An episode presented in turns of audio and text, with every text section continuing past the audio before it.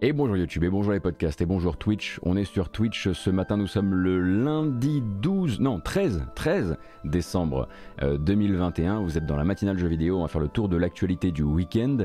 Euh, donc débriefer tout ce qui s'est passé du côté donc des news, des articles, des enquêtes. Attention ce matin, ça va être quand même pas mal des sujets de société. Si c'est pas votre truc ou si vous n'avez pas envie de vous taper ça quand vous regardez cette VOD, eh bien vous pourrez zapper grâce au chapitrage YouTube vers l'autre grande partie ce matin, l'agenda. Euh, des sorties de la semaine, comme on le fait tous les lundis, pour que vous sachiez un petit peu voilà, les jeux qui sortent, qui entrent en accès anticipé, qui sortent d'accès anticipé, qui sortent en boîte, qui sortent sur telle console, machin, machin, machin, avec notamment The Gunk qui sera probablement euh, une des stars de cette semaine. En tout cas, c'est tout ce qu'on lui souhaite. Mais avant ça, du coup, je le disais, les news un peu plus en profondeur. On va pas commencer tout de suite avec le plombant, parce que pour rappel, sur Twitch, le matin, on essaie quand même de ménager un genre de petit déjeuner propre euh, pour, euh, pour tout le monde. On va commencer avec des trucs un petit peu plus light. Euh, pas de gros trailer, désolé ce matin. Hein, pas de voilà, j'ai malheureusement pas un, 3 minutes de, de, ray tracing à vous proposer, mais effectivement quand même un petit, un petit, une petite news de rachat. Alors assez discrète dans le paysage parce que c'est un studio qu'on connaît assez peu, mais vendredi PlayStation, Sony PlayStation donc annonçait de manière assez discrète encore une fois hein, par l'intermédiaire du Twitter de Herman Hulst. c'est vendredi soir. Euh, l'achat, une nouvelle acquisition, 17e acquisition, enfin 10, ce sera le 17e studio à rejoindre la famille PlayStation Studios euh, et c'est donc l'entreprise américaine Valkyrie Entertainment. Alors pourquoi on en parle assez peu? Parce que Valkyrie Entertainment en fait c'est un studio de co-développement, donc un studio qui, va, qui fait du soutien auprès euh, d'autres gros studios qui sont eux généralement ceux qui signent les jeux. Euh, et c'est quand même un studio qui fait du co-développement et de l'assistance au développement depuis 19 ans maintenant, euh, ce qui est euh, voilà pas tout jeune. et donc ils sont basés à Seattle et dans, sur, leur, sur leur CV vous allez voir donc du travail sur League of Legends, du travail aussi sur God of War, sur Halo Infinite même tout récemment. Et c'est ce qu'ils continueront exactement à faire pour le compte de PlayStation.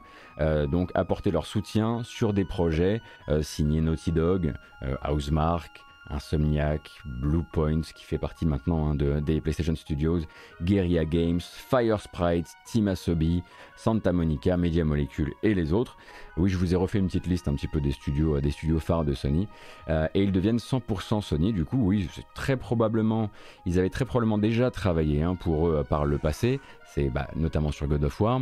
Et c'est probablement ce qui a permis justement de solidifier un début de relation. Et puis ils ont dû se dire, bon voilà, on va avoir besoin de, besoin de ces acteurs-là. Et, c'est un petit peu ce qu'on observe pas mal dans, dans, dans l'industrie ces dernières années, hein, avec la difficulté à trouver des développeurs qui soient 100% opérationnels pour votre, pour votre projet très très vite, notamment bah, parce que euh, les crises sanitaires ont ralenti le développement et, et, euh, et bah, finalement il y a quand même beaucoup beaucoup de gros studios qui sont déjà plus ou moins affiliés, rattachés ou, ou, ou tout simplement très occupés. Hein. Pensez à un studio comme Sumo Digital qui travaille avec tout le monde et qui essaie absolument de gérer euh, euh, les équipes, de staffer correctement telle équipe pour tel projet, pour tel éditeur, etc. On pense à Microsoft qui, euh, encore il n'y a pas longtemps, donc, est allé signer un deal avec Square Euh, de manière à ce que Crystal Dynamics lui prête une équipe pour venir travailler sur son projet Perfect Dark avec, avec The Initiative. Et il est important maintenant non seulement d'avoir les studios phares dans sa famille de studios, mais aussi ceux qui vont venir consolider tout ça. Et c'est ce que Sony fait beaucoup. On a, on a le cas avec Valkyrie. on a aussi vu ça il n'y a pas très très longtemps avec des studios qui aident, qui aident principalement sur le portage PC ou sur, la, sur les questions vraiment d'optimisation technique. Donc là, ils consolident vraiment leur offre euh, du côté de chez, PlayStation et c'est assez normal, encore une fois, euh, que ça n'ait pas fait les très très gros titres euh, puisque, puisque c'est, bah, ça fait partie de ces héros, un peu, comment dire, non salués de, de, cette industrie, quoi, parce que vous les, vous avez au, générique d'énormément de jeux et parfois ils ont probablement euh, euh, porté, sinon sauvé, hein, puisque Sumo Digital par exemple s'est déjà retrouvé en position de sauver des jeux. Euh, c'est vraiment des héros de l'ombre effectivement et Hack Trigger comme tu le dis comme tu le dis très bien. et eh bien écoutez en fait c'est tellement plombant ce qui va se passer ensuite que le prochain sujet c'est quelque part déjà puisque d'habitude on le met beaucoup plus loin dans mon, dans mon programme les top Steam de la semaine dernière revenir un petit peu sur les jeux qui ont le plus vendu, donc qui ont le plus généré de revenus en dollars sur Steam euh, durant, euh, durant la semaine qui vient de s'écouler. Euh, j'aimerais que vous essayiez, si ça vous dit évidemment, de deviner qui étaient les héros, le top 10 Steam de la semaine dernière. Merci beaucoup Itscan pour les 9 mois.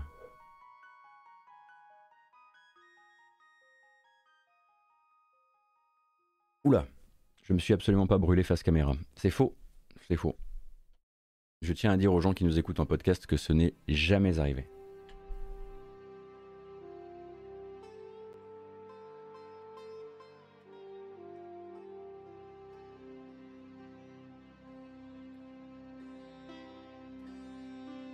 Alors, Kenshukan.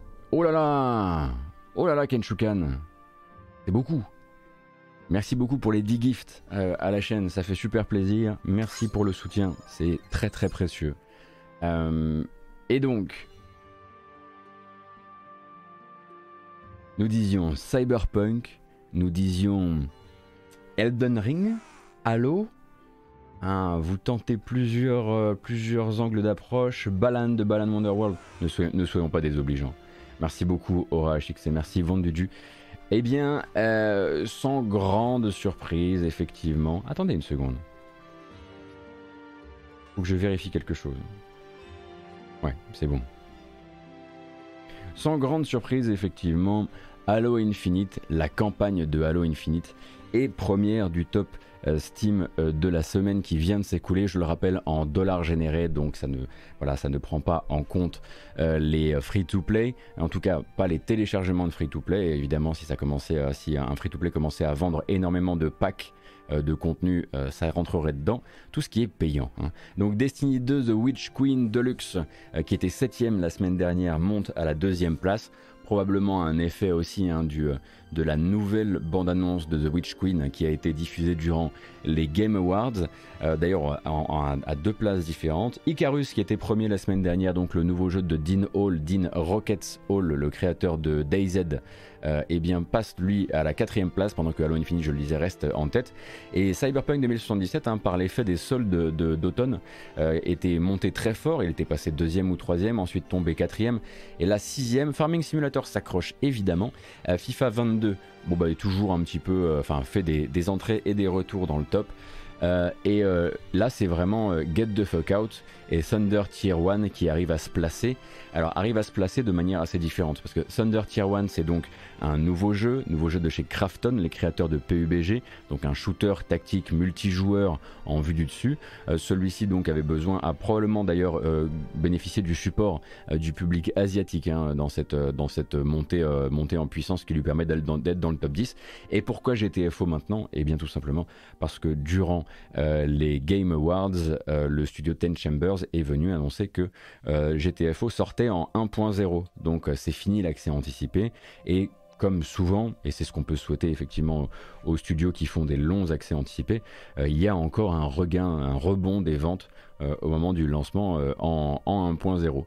Donc vous avez un top là qui reflète une, comment dire, une fin d'année assez particulière portée par des comebacks grâce aux soldes, des comebacks parfois retentissants, et puis bah, surtout portée par les Game Awards et la sortie de Halo. Halo qui pour rappel, était donc euh, le choix du public euh, aux Game Awards le lendemain ou le surlendemain de sa sortie. Euh, c'est dire si c'était, c'est dire si tout le monde avait fini évidemment Halo Infinite.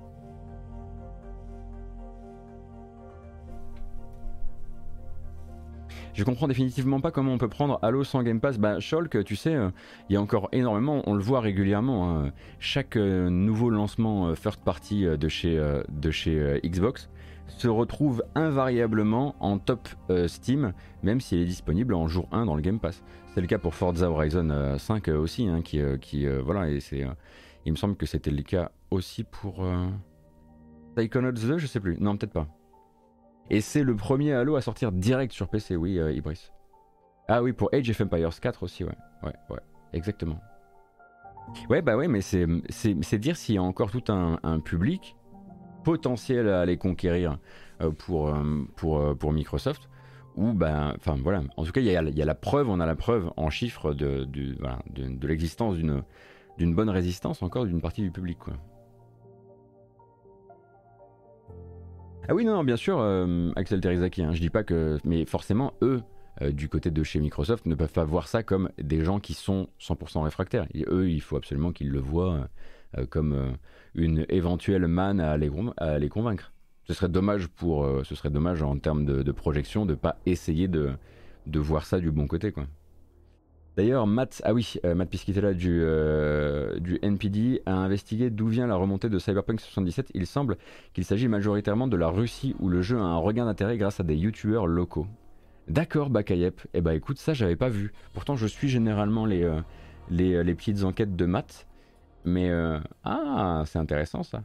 Mais d'ailleurs, en plus, quand le jeu était sorti en Russie, il, avait, ils avaient eu un backlash supplémentaire chez eux, rapport au fait que le jeu avait donc fait le choix pour sa version russe euh, d'énormément de, doubleurs qui étaient donc euh, des youtubeurs, euh, des influenceurs, des, des, stars TikTok ou ce genre de choses. Je sais pas, sais pas si c'est vraiment TikTok qu'il faut dire pour la Russie. mais en gros, ils s'étaient retrouvés avec une version donc doublée en russe de gens qui n'étaient pas acteurs. Ah, il y avait des acteurs évidemment, mais ça avait a priori pas mal fait, pas mal fait jaser à la sortie. Après, j'imagine qu'avec les bons, avec les bons, comment dire avec les bons influenceurs derrière, et les bonnes soldes évidemment, euh, un, regain de, un regain de popularité est, tout à fait possible. Ah oui, oui, oui, j'ai dit doubleur, comédien de doublage. Voilà. Voilà, comédien de doublage. Michael May, incroyable. En quelques mois seulement. Je vous rappelle donc, Michael May travaille désormais dans le domaine. Bravo à lui, encore une fois. Euh, merci, je le disais, Denis pour les 11 mois. Merci Vendudu pour les 9. Je crois que je l'ai déjà dit aussi, hein, bien sûr. Bien sûr que je l'ai déjà dit.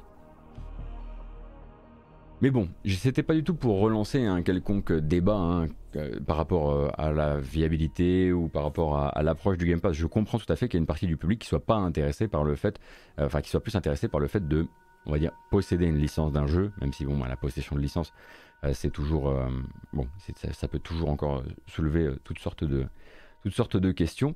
Mais voilà pour le Top Steam. Et justement, je voudrais rebondir là-dessus pour me, je voudrais vous proposer qu'on se souvienne collectivement euh, d'un jeu qui avait réussi à s'insérer d'ailleurs en 9e ou 10e place d'un Top Steam d'il y a euh, deux semaines. Euh, je crois que c'était il y a deux semaines. Souvenez-vous donc Myth of Empires, Myth of Empires. Si vous ne savez pas de quel jeu on parle, le mieux c'est que je vous montre le launch trailer de l'arrivée en accès anticipé sur Steam, et après on parlera pourquoi le jeu, de pourquoi le jeu a déjà disparu de Steam.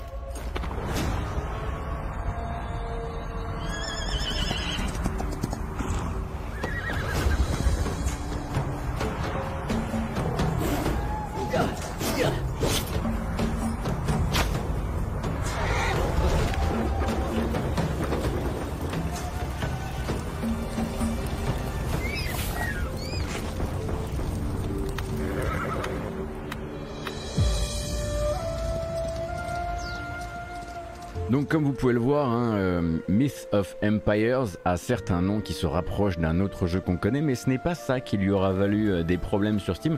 Donc gros gros démarrage de jeu sur l'Asie, euh, puisqu'il est développé par un studio asiatique qui s'appelle Angela Game. Et en fait, euh, le jeu directement à sa sortie, comment dire, a été, voilà, a été pointé du doigt pour ses nombreuses ressemblances, notamment avec Ark Survival Evolved.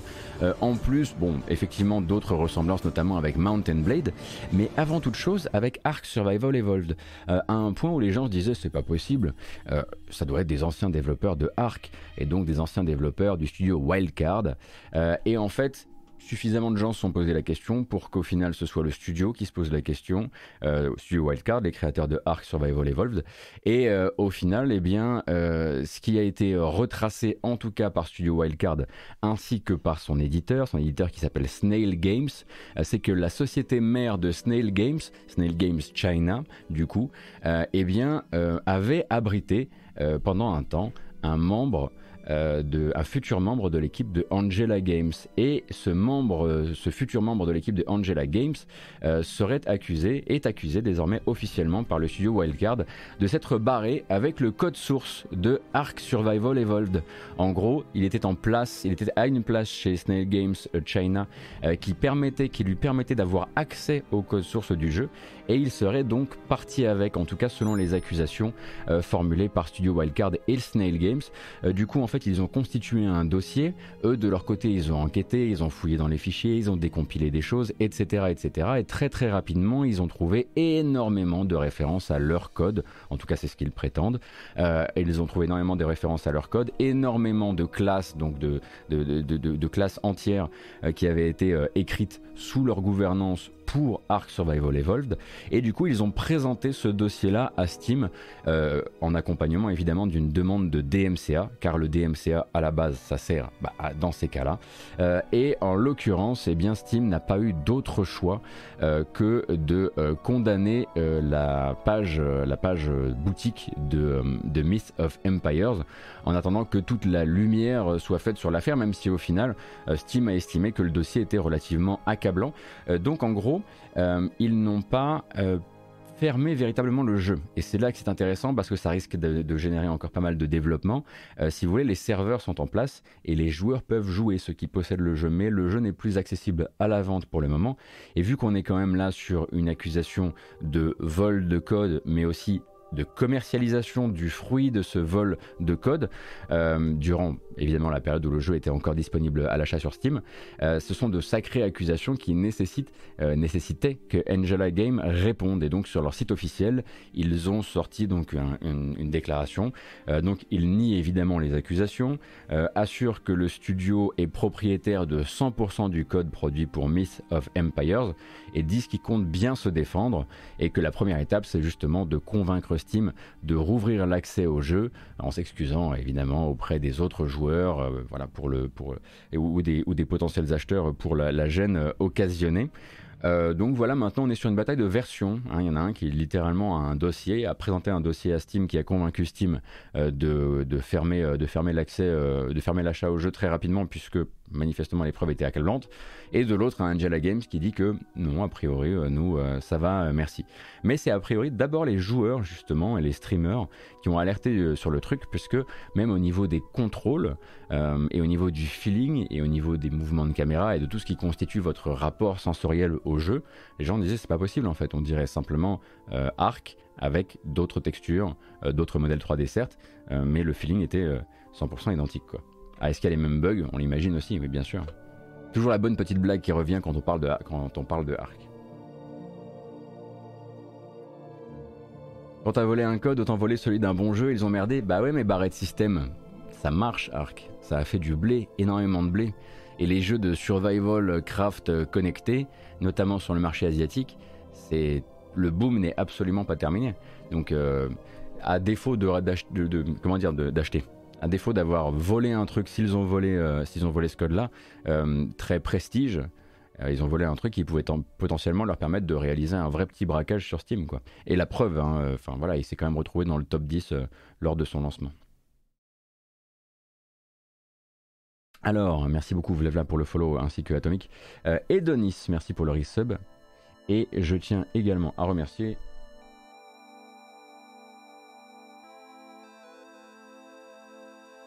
Noriac, excusez-moi, Noriac pour le passage sur le. Merci, ça fait super plaisir. Merci pour le soutien. J'en profite du coup, puisque vous me donnez une occasion en or, de rappeler que si vous désirez euh, soutenir la matinale jeu vidéo autrement que par Twitch, eh bien vous pouvez le faire via utip.io slash gotos. Ça fonctionne comme un Patreon ou comme un, Tipeee.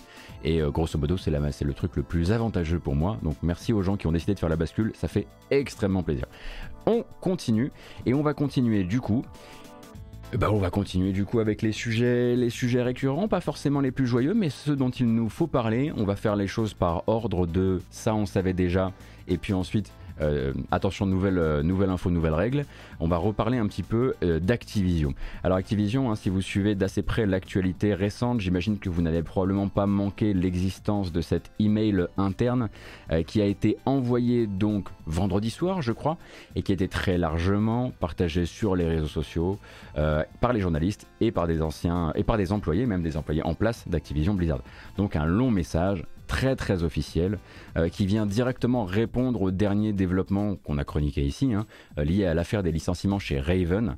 Du coup, il y a eu l'annonce d'une série de licenciements chez Raven, qui est un studio qui travaille sur la série Call of Duty, euh, la protestation des, employés, ça on en avait parlé, qui a d'abord pris la forme d'une journée de grève. Cette journée de grève est devenue donc une semaine de grève à laquelle, à laquelle sont joints d'autres salariés du groupe en soutien donc au pôle QA de Raven, qui risque de perdre un tiers en gros de son effectif.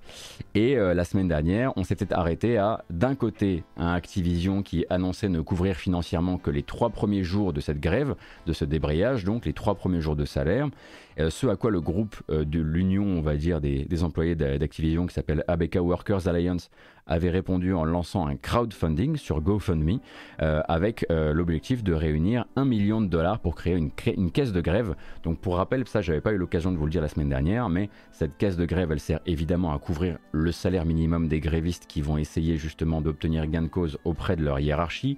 Euh, mais aussi de constituer donc euh, une réserve qui permette euh, de se faire aider, de se faire conseiller par des gens dont la loi et la loi du, la loi du travail, c'est le, enfin le, droit du travail, c'est le métier, et en plus de ça, derrière, d'aider éventuellement certains employés, les employés qui seront à terme licenciés par Activision, à redéménager, hein, puisque beaucoup de gens en fait s'étaient un petit peu fait mettre au pied du mur par Activision, genre ok Raven déménage il y a quelques années maintenant, hein. Raven déménage euh, dans le Wisconsin. Euh, si tu veux gagner ton taf, euh, si tu veux garder ton taf chez nous, faut déménager dans le Wisconsin. Et du coup, il y a pas mal de gens qui, s'ils devaient être licenciés demain, bah, rentreraient très probablement dans leur région, là d'où ils viennent.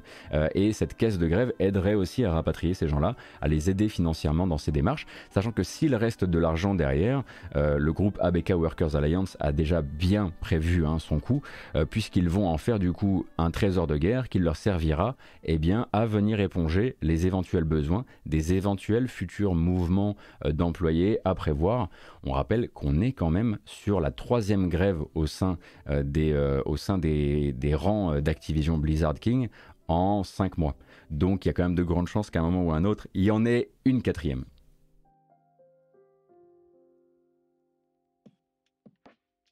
Non, c'est pas récent cette mesure, euh, mais c'est juste que, en l'occurrence, ils ont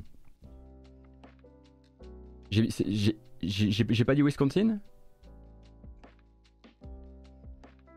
Pardon, j'ai dit une bêtise à propos du Wisconsin? Ah d'accord, ok. Euh, non, non, c'est pas, c'est il y a quelques années hein, le déménagement, mais en l'occurrence à l'époque ils n'avaient pas eu le choix. Ils n'avaient pas eu le choix s'ils voulaient garder leur taf, c'était comme ça.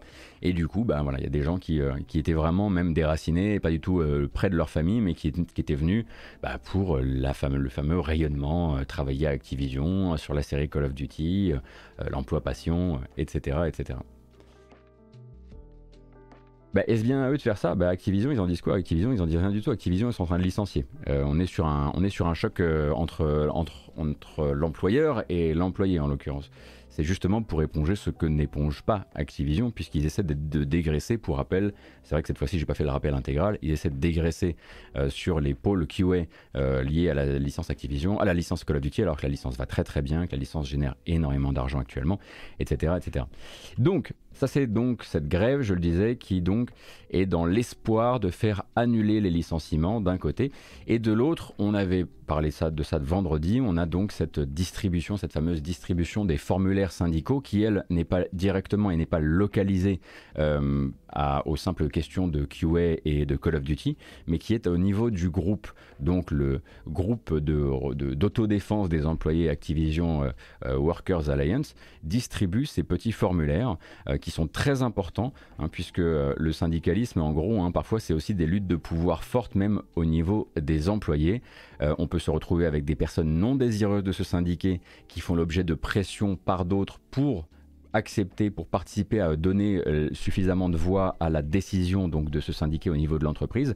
Donc ce document, cette carte de syndicalisation est extrêmement importante dans le processus. C'est la première étape. Il faut réussir à obtenir 30% au niveau de l'entreprise de gens qui remplissent ce formulaire et qui disent oui, je désire euh, avoir une cellule syndicale au sein de mon entreprise.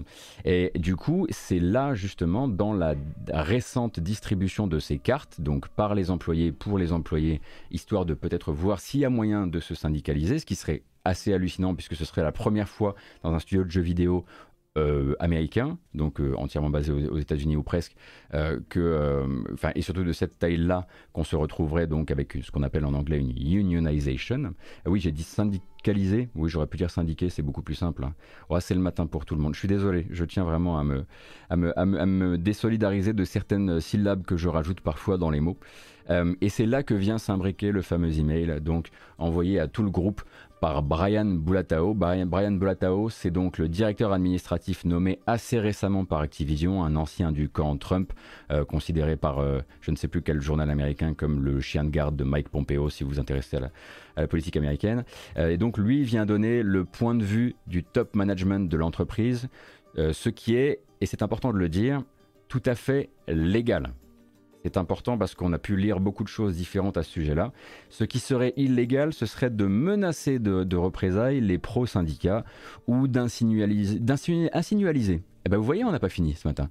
D'insinuer qu'une syndicalisation, décidément ça va pas du tout, aurait des effets sur l'économie de l'entreprise. D'insinuer qu'une syndicalisation des employés euh, aurait des effets sur les, carrières, euh, sur les augmentations, sur le volume d'emploi, et ainsi de suite. Là, Boulatao, il va pas le faire. Il va vient dire en fait la position officielle d'Activision auprès des employés, ce qui euh, est euh, sans surprise hein, celle d'une entreprise qui ne veut pas de syndicat. Euh, et pour ça, ben, il va demander aux employés, je vais vous citer et ensuite on va remettre en contexte, de bien considérer toutes les conséquences de l'unionisation, de la syndicalisation d'Activision. Il vient faire ce que lui appelle très probablement de l'information, ce que le syndicat euh, Code CWA, qui pourrait devenir le syndicat actif chez Activision dans quelques temps, considérera que ça louche euh, voilà, euh, ouvertement sur le noyautage syndical, euh, sur le découragement à se regrouper avec des mots extrêmement choisis. mais c'est pas à proprement parler de la désinformation non plus, sauf à un moment extrêmement précis encore une fois. Donc c'est un angle très clair par rapport aux faits, qui n'a rien de très discret, qui a certainement été vérifié trois fois par le service juridique d'Acti, qui fricote de temps en temps avec la limite du légal ou du réel, mais qui la dépasse vraiment jamais. Euh, c'est dire en gros, réfléchissez, à partir du moment où il y a un syndicat qui est impliqué, euh, toutes vos négociations futures, elles passeront par eux. Euh, c'est-à-dire avec leur timing, avec leur process. ça passera par beaucoup d'étapes. Il va y avoir des élections et tout le boction. Alors, ce qui est vrai hein, au demeurant, effectivement, à partir du moment où vous allez, vous allez élire un syndicat, vous allez décider de rejoindre un syndicat, oui, ça va, il va y avoir des temps morts, c'est certain. mais c'est quand même il y a un moment où il prend pas mal de risques quand il dit en gros que vous allez, voilà, que les, euh, les employés vont céder leur place dans les négociations, puisqu'en gros les employés restent en fait impliqués. C'est pas comme s'ils se retrouvaient enfermés dehors au moment des négociations. C'est simplement que dans les négociations, en plus d'eux, il faut la présence euh, d'envoyés du syndicat. Et oui, effectivement, ça ralentit pas mal les choses, pas mal les choses. Et lui, ça lui fait, si vous voulez, une manne de communication assez forte qui est de dire, voilà, avec un dialogue direct, on, a, on est beaucoup plus flexible, on peut continuer à implémenter des solutions ensemble. Clin d'œil, clin d'œil, genre, genre, on en a très envie. Euh, plein de nouvelles améliorations qui vont venir s'ajouter à celles qu'on a déjà mises en place depuis le début de la crise, puisque forcément quand on fait un email comme ça et qu'on s'appelle Brian Bulatao, le but, ça va être aussi de rappeler, en tout cas de réévangéliser sur les trucs qu'on a déjà euh, fait, euh, fait implémenter au sein de l'entreprise. il, vient il vient promouvoir une sorte de proximité, soudain c'est une famille, vous voyez. On va parler de transparence entre les grands cadres et les employés, qui permettra d'avancer vite. Alors que là, c'est vrai qu'une syndicalisation, euh, ça mettrait tous les efforts actuels à l'arrêt. Euh, c'est pas forcément à l'avantage de tout le monde quand on y pense. Et il a besoin effectivement de rappeler que c'est peut-être pas à l'avantage de tout le monde, notamment des gens qui espèrent des solutions rapides. Et ça, bah, ça va venir servir euh, son, ça va venir servir son narratif à lui. Et en fait, il vient tout simplement parler de la seule langue qu'il connaît c'est celle d'un mec qui a jamais été du mauvais côté de la barrière quand les plaintes n'étaient pas prises correctement par les RH, quand les équipes sont restées sous la gouvernance gouvernance de managers toxiques durant des années et que ça n'a changé que quand la presse et les pouvoirs publics s'y sont intéressés. Il se rend peut-être même pas compte d'à quel point l'utilisation du mot transparence en décembre 2021 chez Activision Blizzard ça fait l'effet d'une bombe en fait dans le cœur et dans la tête de beaucoup de ses employés. Et ça l'a fait hein, puisque ce week-end a été marqué par euh, les déclarations publiques d'un bon nombre d'employés du groupe qui confessaient justement sur les réseaux sociaux que c'est cet email et, euh, que, cet email exact euh, qui les a persuadés du coup de dire oui plutôt que, plutôt que non avec ce bulletin quand ils se sont rendus compte que bah, voilà, le même au moment où il allait faire bah, voilà, son, sa, petite, sa petite entreprise de noyautage syndical il n'était pas capable de se rendre compte de, la violence de certains mots qu'il utilisait dans, cet email. Euh, et du coup, en parallèle de ça, on a également appris hein, qu'au euh, niveau euh, du groupe, Activision était en train d'organiser des ateliers. Alors des ateliers en interne pour les managers. Alors les ateliers en interne pour les managers, quand vous avez eu des scandales sexistes et sexuels au sein de l'entreprise, c'est assez normal. sauf que là, c'est des ateliers pour les managers qui pour pouvoir apprendre aux managers à répondre aux questions des employés à propos de cette histoire de syndicat, évidemment avec les éléments de langage de l'entreprise et pas les éléments de langage euh, qui seront fournis demain, après-demain par ABK Workers Alliance, euh, par, euh, par les, éventuels envoyés de Code CWA, etc. Effectivement, apprendre à faire du bullshit. et globalement, en fait, tout ça, c'est plutôt bon signe.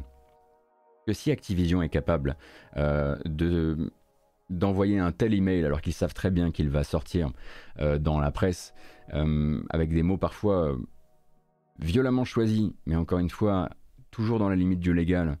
si à côté de ça, ils vont déclencher ce genre d'atelier au sein de l'entreprise en sachant très bien que les gens, la presse sera au courant très très vite, ben, c'est qu'ils le redoutent véritablement en fait, hein, ce, mouvement, ce mouvement syndical, et qu'ils veulent vraiment ben, être réussir peut-être à récupérer une partie de l'opinion contre puisque l'opinion contre les syndicats, ça existe aux États-Unis et même euh, au sein, des, euh, employés. On est vraiment très très loin hein, de cette espèce de rêve qu'on a tous, euh, qui voudrait que tout employé qui n'est pas un manager, qui n'est pas en position de pouvoir, ait forcément envie de envie d'être de, de, se syndiquer puisque puisque bah, les États-Unis ont toutes les sociétés modernes qui, euh, qui, passent par là ont eu des problèmes aussi avec, euh, avec les syndicats et avec les luttes de pouvoir à l'intérieur, etc. Mais les États-Unis, c'est très très, enfin je veux dire, la réputation des syndicats est, est très très particulière. Euh, et du coup, bah, c'est assez normal que eux ils fassent leur, on va appeler ça de la réinformation, puisque c'est pas techniquement de la désinformation, mais le but c'était voilà de, de, faire valoir leur, leur, leurs objectifs à eux vis à -vis des employés.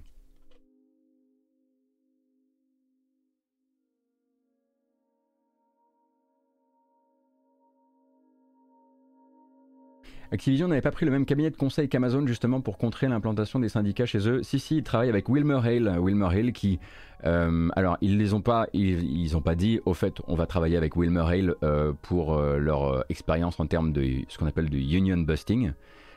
mais en gros, effectivement, Wilmer Hale, qui a conseillé Amazon en union busting, s'est retrouvé appelé par Activision pour enquêter euh, sur les nombreuses plaintes déposées vis-à-vis d'employés.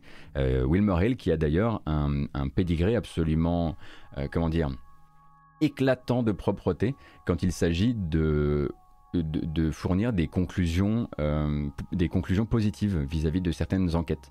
Ils sont surtout connus, en l'occurrence, pour, pour faire des enquêtes et ensuite dire on n'a rien trouvé.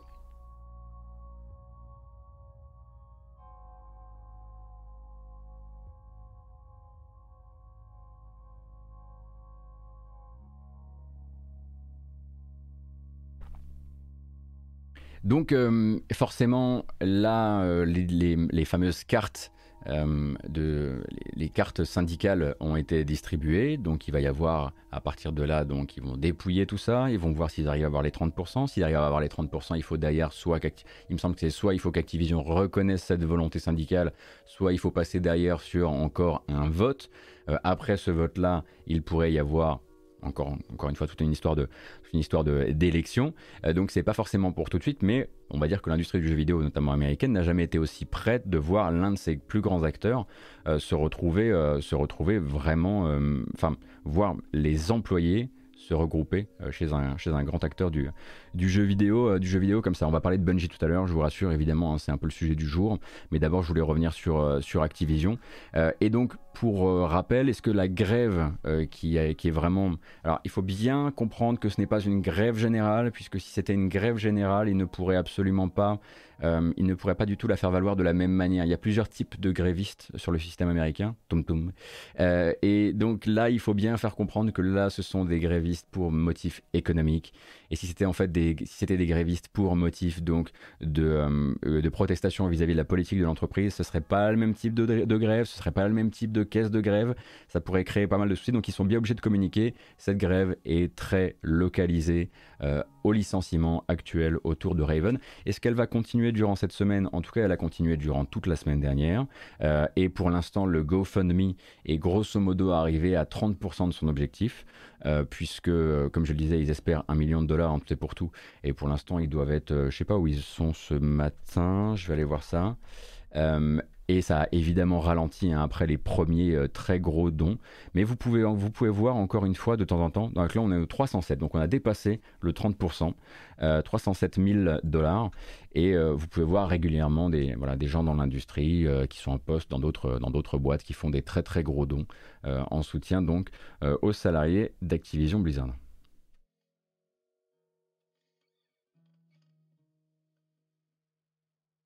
Je pourrais effectivement passer des trailers de Call of en parlant de ça. Ce serait, pas mal.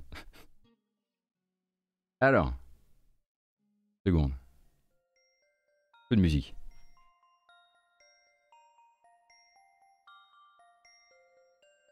Écoutez, je pense que ce qu'on va faire, c'est qu'on va aller directement vers le sujet Bungie. Et comme ça, après, on fera une petite, euh, voilà, une petite douche musicale avant de passer à l'agenda des sorties de la semaine. Ça me semble être la meilleure manière de faire.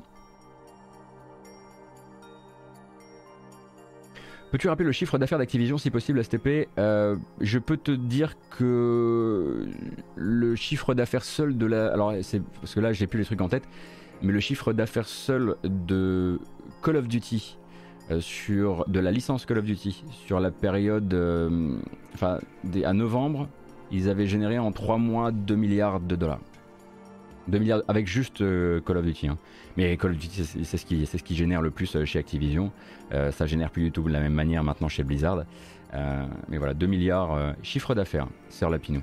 Non, bénéfice de 2 milliards, non. Chiffre d'affaires sur la seule, la seule, la seule licence Call of Duty. Oui, non, mais Serre Lapinou, là, c'est effectivement, là, on va pas, on va pas parler du bénéfice en l'occurrence, puisque là, le, but, c'est vraiment juste vis-à-vis de la licence Call of Duty. À côté de ça, le, Activision est extrêmement bénéficiaire. Hein extrêmement bénéficiaire. Les, bonus annuels de Bobby Kotick, je vous laisse vous renseigner parce que j'ai pas envie de là de faire du, de faire du, PMU, mais on est à, plus de 150 millions de, dollars. Euh, d'où la question évidemment pourquoi, pourquoi ces 12 ou 20 postes de QA euh, sont si importants. 6,7 milliards d'euros de chiffre d'affaires, 2,2 milliards d'euros de bénéfices opérationnels et 1,8 milliard d'euros de bénéfices nets. Ça, ça doit être les derniers résultats euh, à Evanchi Là, je les prends comme ça en info chat. Euh, il faudrait vraiment que j'ai les, trucs euh, sous, les, sous les yeux. Mais oui, non, je parlais bien de, je parlais bien de chiffre d'affaires. Et oui, en plus, j'avais dit, faut quand même pas abuser pour, pour en milliards de chiffres de, bénéfices opérationnels, mais en fait, c'est moi qui me trompe. Ils sont complètement en bénéfice net au-dessus du milliard. presque près des 2 milliards d'ailleurs.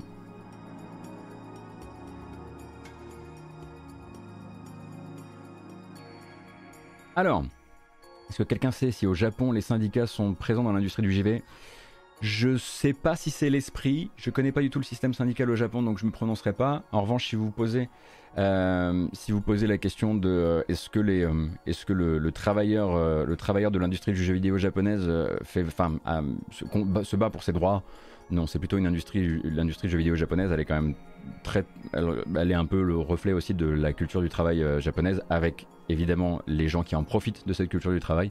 Donc non, non, a priori, euh, a priori, c'est pas le, tel que je tel que je me souviens de discussions que j'ai pu avoir, par exemple avec avec Greg ou Kamui, le, le, travailleur du, le travailleur, travailleur jeu vidéo japonais, il rentre très très tard le soir, il a des crunchs euh, il a des périodes de crunch euh, extrêmement longues qui durent parfois tout un projet. Euh, pour vous donner une idée, hein, l'une des premières, l'une grosses entreprises d'Osaka qui qui a rappelé les gens au travail entre deux confinements et en pleine crise sanitaire, c'était Capcom. Donc voilà, ça vous met un petit peu en tout cas l'ambiance, en tout cas chez Capcom.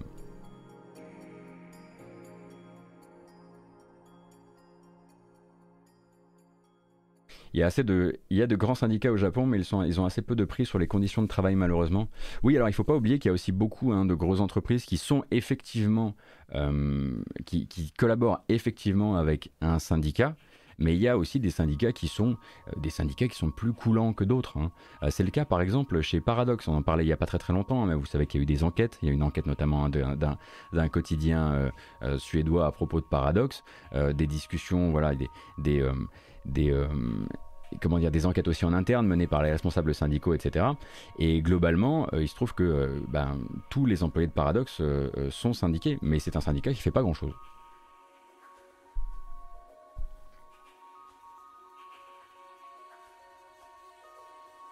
Au Japon, dans le documentaire No Clip sur FF14, ils admettent de façon transparente qu'ils se posent pas, même pas la question de pas revoir leur famille pendant plusieurs semaines, mois. Oui, effectivement, j'ai l'impression qu'FF14, c'est quand même très souvent. Euh, il y a une grande détente sur la manière de parler de ça.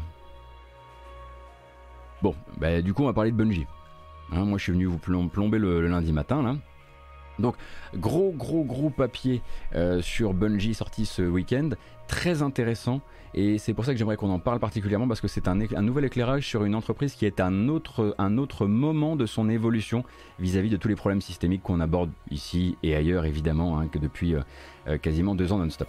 Euh, alors cet été, il y avait donc entre une enquête sur Activision et une autre sur Ubisoft, de curieuses surprises du côté de chez Bungie qui avait pris lui-même la parole le studio donc derrière Destiny et avant ça Halo, euh, avait pris le temps en fait de se distancier publiquement des problèmes d'Activision, avec d'un côté une série de prises de parole publiques contre les cultures de travail sexistes, le crunch, et de l'autre l'annonce d'une série de mesures en interne qui les plaçait en bons élèves pour la suite. Et on avait notamment euh, dans ces mesures euh, l'abandon alors que mon chat hurle derrière la porte, euh, l'abandon donc des mesures liées aux, arbitrages privés euh, dans les contrats de travail, donc l'obligation de ne pas aller au tribunal en cas de conflit avec votre, avec votre hiérarchie. Et ils avaient annoncé donc qu'ils laissaient euh, ça tomber, mais de nulle part, sans forcément que des enquêtes soient parues sur eux. Et à l'époque, du coup, on s'était demandé, d'accord, mais est-ce que c'est un type, c'est de la communication, d'accord Est-ce qu'il s'agissait d'une communication de post-crise? Est-ce qu'il s'agissait d'une communication de pré-crise? Et je pense que c'est une question que s'est également posée euh, Rebecca Valentine, euh, donc journaliste chez IGN, qui s'est entretenue en fait avec 26 témoins, bon nombre d'entre eux justement très frustrés de voir Bungie communiquer sur le futur resplendissant euh, euh, et, les chantiers à venir de Bungie sans forcément communiquer sur le passé de l'entreprise. Euh, et on découvre, du coup, c'est un, article très très long, mais que je vous recommande si vous lisez l'anglais et que vous avez le temps. Et on découvre en fait une entreprise qui se débat depuis très longtemps avec sa propre culture toxique, avec ses propres soucis de sexisme, de discrimination, de management toxique, mais aussi une très très vieille culture du crunch en plus de ça. L'article est très intéressant à lire parce que quand je dis qu'il se débat avec ça. En fait, c'est pas le diagnostic d'une entreprise comme Ubisoft ou comme Activision qui ont commencé à réagir quand les journaux se sont penchés sur leur cas. En fait, Bungie est actuellement et depuis une poignée d'années déjà sur un chemin de rédemption, un chemin lent difficile, mais que la plupart des témoins qui ont participé à la création de l'article valident, ils le cautionnent. Pour eux, Bungie a compris, Bungie essaie, des dirigeants peinent encore parfois à identifier la manière la plus efficace d'opérer ces transformations, mais ils sont de bonne foi. Alors attention, hein, démarche spontanée, oui et non. Euh, pour, en, pour en arriver là, il a fallu que certaines divisions de la boîte en arrivent plus d'une fois au point de rupture, euh, que des équipes entières menacent donc et se mettent euh, en danger, euh, menacent de quitter l'entreprise, donc notamment toute l'équipe narrative pendant un temps, donc des courageuses et des courageux qui ont mené le changement depuis l'intérieur de l'entreprise. Euh, pour euh, justement contrer euh, et faire comprendre au top management le niveau de toxicité de certaines personnes à qui il faisait confiance. Donc on parle là notamment des dirigeants de l'équipe narrative et de comment en fait il y régnait une atmosphère bien bro, bien bonhomme, où en gros les employés femmes étaient considérés comme inaptes, leurs idées souvent réécrites dans leur dos juste avant d'être enregistrées par les comédiens de doublage, leurs options de carrière limitées au maximum, et comment ensuite, quand les groupes de joueurs Reddit les plus hardcore et sexistes euh, se moquaient du scénario euh, de certaines extensions, euh, et qu'ils attribuaient ça du coup à la présence de femmes dans l'équipe narrative, et eh ben les managers, plutôt que de protéger leurs employés, ils se partageaient ces screenshots Reddit et se moquaient limite de comment les défauts des extensions de Destiny 2 avaient été imputés à leurs à leur collaboratrices femmes. Et puis ensuite, quand leurs collaboratrices femmes euh, ont décidé d'implémenter de, nouvelles choses, des choses un peu plus, un peu plus futées dans l'écriture, des choses du progrès aussi, euh, qui ont été euh, un texte plus progressiste chez Destiny 2, et qu'il a été salué pour ça, bah, ces mêmes managers se sont attribués euh, cette réussite-là et ont, finalement bénéficié des lauriers euh, du travail euh, de, de leurs collègues femmes. Et donc l'article est long, il relate de très très nombreuses situations sexistes, racistes, de la violence psychologique parfois de manière très précise et comme je le disais aussi, du crunch au sein de l'entreprise constituait a priori une vraie maladie. Euh, et surtout, l'article est intéressant sur un point très particulier, euh, c'est qu'on n'y nomme jamais les managers ou ex-managers en question. Euh, la grande honte, il y a une sorte de grande honte voilée dans l'article, hein, c'est que la majorité des témoins s'accordent à dire que l'entreprise effectivement est sur un vrai chemin de rédemption. La plupart des éléments visés par les articles ne sont plus au sein de l'entreprise, mais on les a laissés partir avec leur réputation, sans faire de vagues, la plupart ayant déjà depuis pris du galon dans d'autres entreprises, et grâce à plein d'accords de non-divulgation, même pour les anciens employés qui ont parlé là, ils n'étaient pas, en capacité de donner justement euh, des noms euh, au sein de, des noms euh, à l'article de Rebecca Valentine. donc évidemment, on retrouve grosso modo le même scénario qu'ailleurs, hein, et c'est pour ça qu'on se retrouve, on se retrouve encore une fois sur ce truc très systémique où on a donc euh, le gaslighting, donc euh, voilà, s'accaparer les réussites des autres, euh, empêcher, euh, empêcher, les, empêcher les personnes les moins représentées de grandir et de prendre de la place dans l'entreprise, être protégé également par l'entreprise jusque dans son départ pour pouvoir garder sa réputation et trouver, de la, du travail dans le reste, dans le reste de l'industrie sans souci derrière. Et évidemment, bah derrière, tout simplement, hein, le crochet absolument traditionnel de l'article vers le pôle des ressources humaines pointé du doigt hein, pour parfois un rôle absolument central dans la protection des personnes de pouvoir et la mise à l'écart évidemment des plaignants, euh, avec la même mention hein, d'un responsable RH qui serait toujours en poste à l'heure actuelle et dont le job, quasiment depuis le début de sa carrière chez Bungie, était, je cite, de tout faire disparaître. Voilà.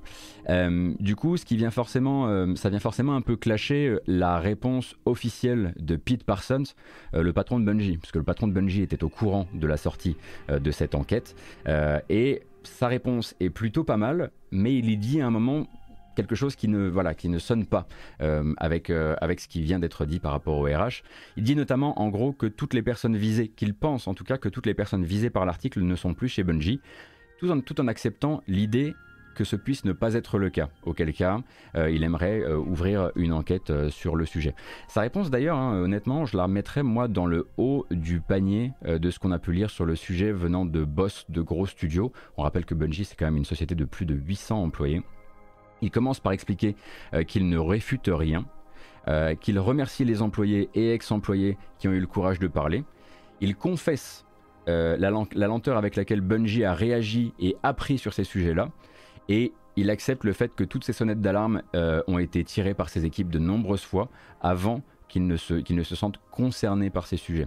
Il s'excuse personnellement. On attend encore toujours des excuses personnelles venant d'autres managers de gros studios.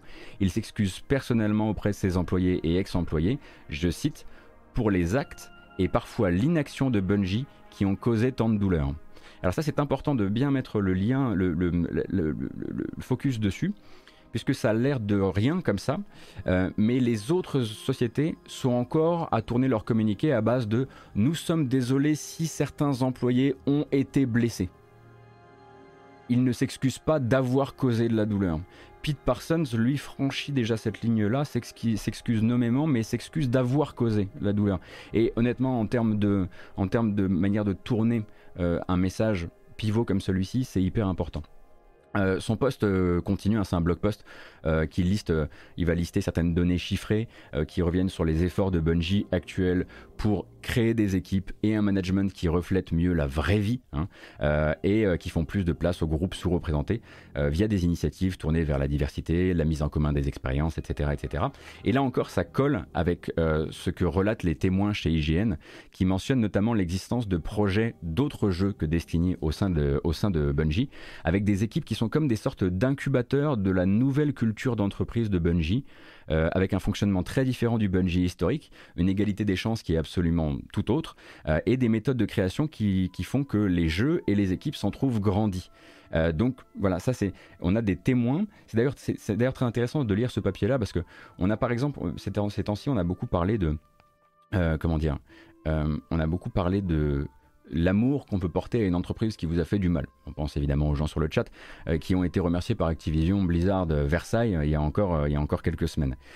et là, en fait, c'est c'est souvent, enfin, en fait, dans l'article, dans l'article de Virgile sur Gamecult, ce sont souvent des cas de, d'amour désespéré, de sidération par rapport au fait d'avoir été tant déçus par l'entreprise, par l'entreprise dans laquelle ils ont, elles ont, ils ont évolué durant tant d'années, une entreprise qui est, par laquelle ils étaient passionnés. Et là, en fait, l'article de euh, euh, d'IGN euh, est intéressant dans le sens où c'est des gens qui disent Bungie m'a fait du mal, mais ce que je les vois faire actuellement, moi j'y crois.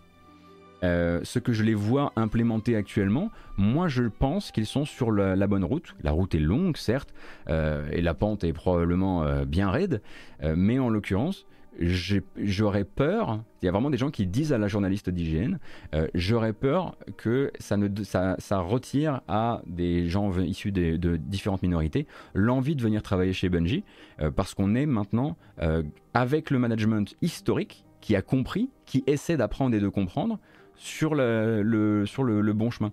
Et en ceci, ça va nous changer quand même pas mal par rapport à beaucoup d'articles qu'on a lus sur le sujet, où c'est vraiment des gens qui sont là, genre, oh là là, euh, oh on savait pas, on n'a rien vu, etc. Eux, manifestement, bah, grâce justement à l'action en interne euh, de groupes euh, de groupes d'employés qui ont décidé de, bah, se mettre en danger, de mettre leur, poste en danger pour faire changer les choses et les mentalités en interne, bah, eux sont déjà sur une autre route. Mais du coup, voilà, c'est un article qui vous permettra, qui vous permettra aussi de savoir quel était le Bungie d'il y a 10 ans, quel était le Bungie de Destiny 1, du début de Destiny 2, et quel est le, le, nouveau Bungie, on va dire, qui commence en gros, qui commence sa vie entre 2018 et 2019.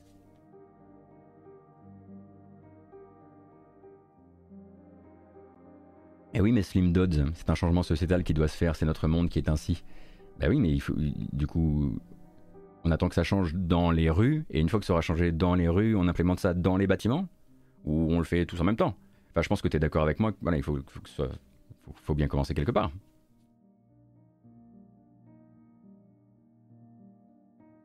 Enfin, je suis pas sûr d'avoir bien compris ton commentaire. Hein. Ne comprends pas que Gotos reprenne à chaque fois ce truc sur les RH comme partie centrale. Quand tu bosses en RH, tu fais ce que la direction te demande, sinon tu sautes. Euh, oui, le son nom, mais à côté de ça, les RH mettent en place des outils de remontée de plaintes. Et du coup, si une entreprise prétend qu'elle a un outil de remontée des plaintes et qu'il est prouvé qu'elle ne l'utilise pas ou que ces choses-là partent à la poubelle, euh, le public doit être mis, enfin, doit être mis au courant, en fait on dit ressources humaines. Je suis moi-même, j'ai un a priori extrêmement négatif sur tout ce qui touche, euh, quasiment tout ce qui touche de près de loin au service de ressources humaines. Mais jusqu'à preuve du contraire, euh, c'est pas censé être, voilà, très, très officiellement, c'est pas censé être comme ça. Et après, il y a mille manières de. Euh, il y a mille manières de, à mon avis, enfin, il y a 50 Shades of RH et bah, quand, quand on, effectivement on est dans les, dans les, dans les shades les plus, les plus sombres, ou qu'on l'a été. Là, par exemple, euh, c'est peut-être grâce à cet article euh, que Bungie pourrait à terme se débarrasser de cet élément des RH qui semble être le grand exécuteur euh, des, des, basses, des besognes. D'ailleurs, c'est très bizarre qu'il soit encore en poste, s'il est encore en poste par rapport au poste, au poste de blog qu'a envoyé Pete Parsons ce week-end.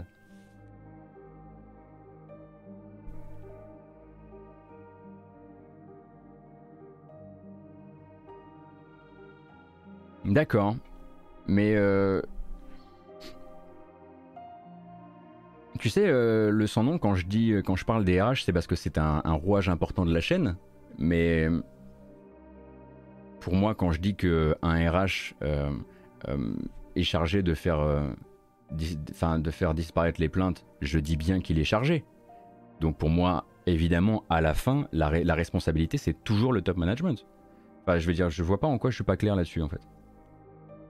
Et si si j'étais pas clair, là clairement maintenant je le suis. Donc euh, je pense qu'on peut euh, on peut passer à la suite et du coup voilà euh, ce cher ce cher Bungie épinglé pour des faits un peu plus passés, je dois dire. et article très long, je vous préviens. Et très dur. Mais bon, c'est ainsi. dans les autres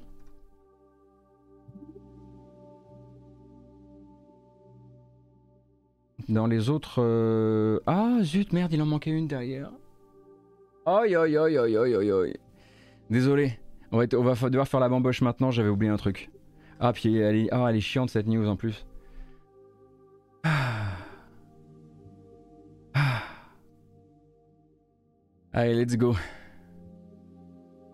Allez, la petite bamboche, on est combien? 1488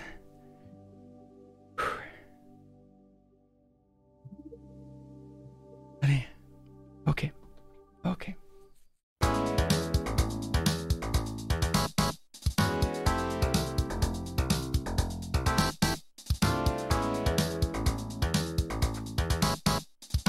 En fait, ces sujets-là, il faudrait pas qu'on se les tape le matin. C'est con parce que c'est décidé, c'est ce que j'ai décidé de faire moi, une matinale où on parle de ces sujets. Du coup, bah, ça coince un peu. Peut-être pas le lundi matin. C'est peut-être pas toujours évident. Désolé, hein. Parce que la news qui vient après, elle est. Oh, oh ça va. Elle, a au moins le mérite du cocasse. En tout cas, merci beaucoup pour votre présence. J'espère que ça va bien. J'espère que vous euh, débutez euh, correctement euh, votre, votre semaine. Encore une fois, je le disais, j'essaie à chaque fois, moi, de ne pas vous citer intégralement et faire du sur-commentaire des articles et d'apporter plus ma lecture de l'article, puisque sinon, vous pouvez tout simplement aller les lire. Et puis, on essaie non plus, on essaie de rester suffisamment loin des punchlines et des citations juste choc pour essayer d'aller euh, un peu plus euh, un peu plus loin. Euh, tant qu'on y est, je vous rappelle que si vous nous regardez sur YouTube, n'hésitez pas à utiliser le chapitrage qui est en bas qui peut vous servir à choisir vos sujets. Si vous avez envie de choisir vos sujets, c'est très bien. Également que cette matinale est disponible pour être rattrapée en audio via les plateformes de podcast. Toutes les plateformes de podcast, hein. vous cherchez la matinale jeu vidéo et vous me trouverez normalement. et il me semble que j'ai oublié un truc assez important qui est réservé évidemment aux gens qui sont, qui sont là avec nous en vidéo.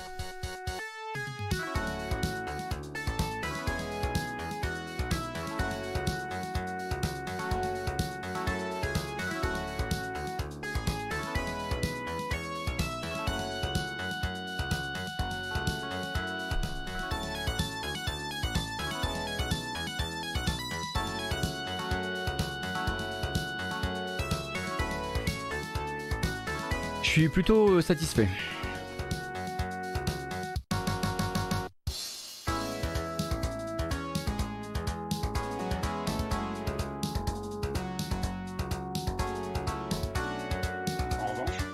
Plus la fête. La bamboche, c'est terminé. Fini. Fini. Alors évidemment, comme euh, toutes les grimaces du matin, cette grimace sera disponible sur ma boutique de NFT euh, d'ici le début de l'après-midi. Euh, d'ailleurs, devinez qui a décidé de venir apporter toute sa légendaire crédibilité au blockchain gaming?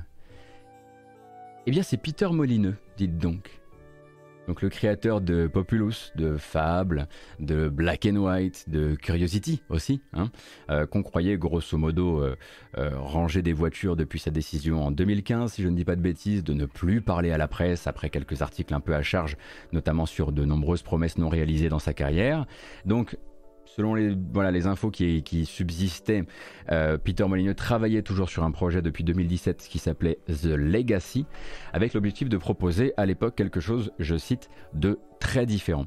Et ce week-end, Molineux en a dit un peu plus sur son blog et il présente Legacy comme un rêve d'entrepreneur créatif, et là je cite évidemment, euh, une opportunité pour les joueurs de monter leur propre business, de créer leurs propres produits et de fonder des empires tels que le monde n'en a jamais vu, en toute simplicité, hein, bah, c'est du Molineux dans le texte. Euh, en gros, Legacy va vous permettre de posséder, échanger, revendre, prêter ou même louer des NFT évidemment. Euh, ce sera donc un jeu de pur play to earn, jouer pour gagner de l'argent.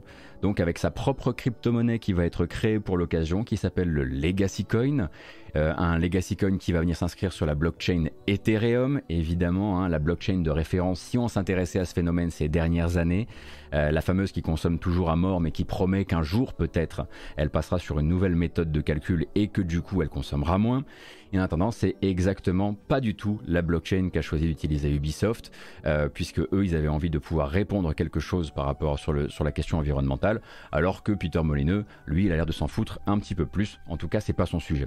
Euh, bon bah voilà, lui voilà, pour, tout dire, on comprend pas trop le sujet de manière générale, hein, euh, euh, puisque euh, sur son l'argumentaire sur le blog post évoque à la fois le meilleur des projets blockchain gaming qu'on verra jamais sortir et le meilleur, bah, le meilleur de Peter Molineux quoi. donc je vous cite.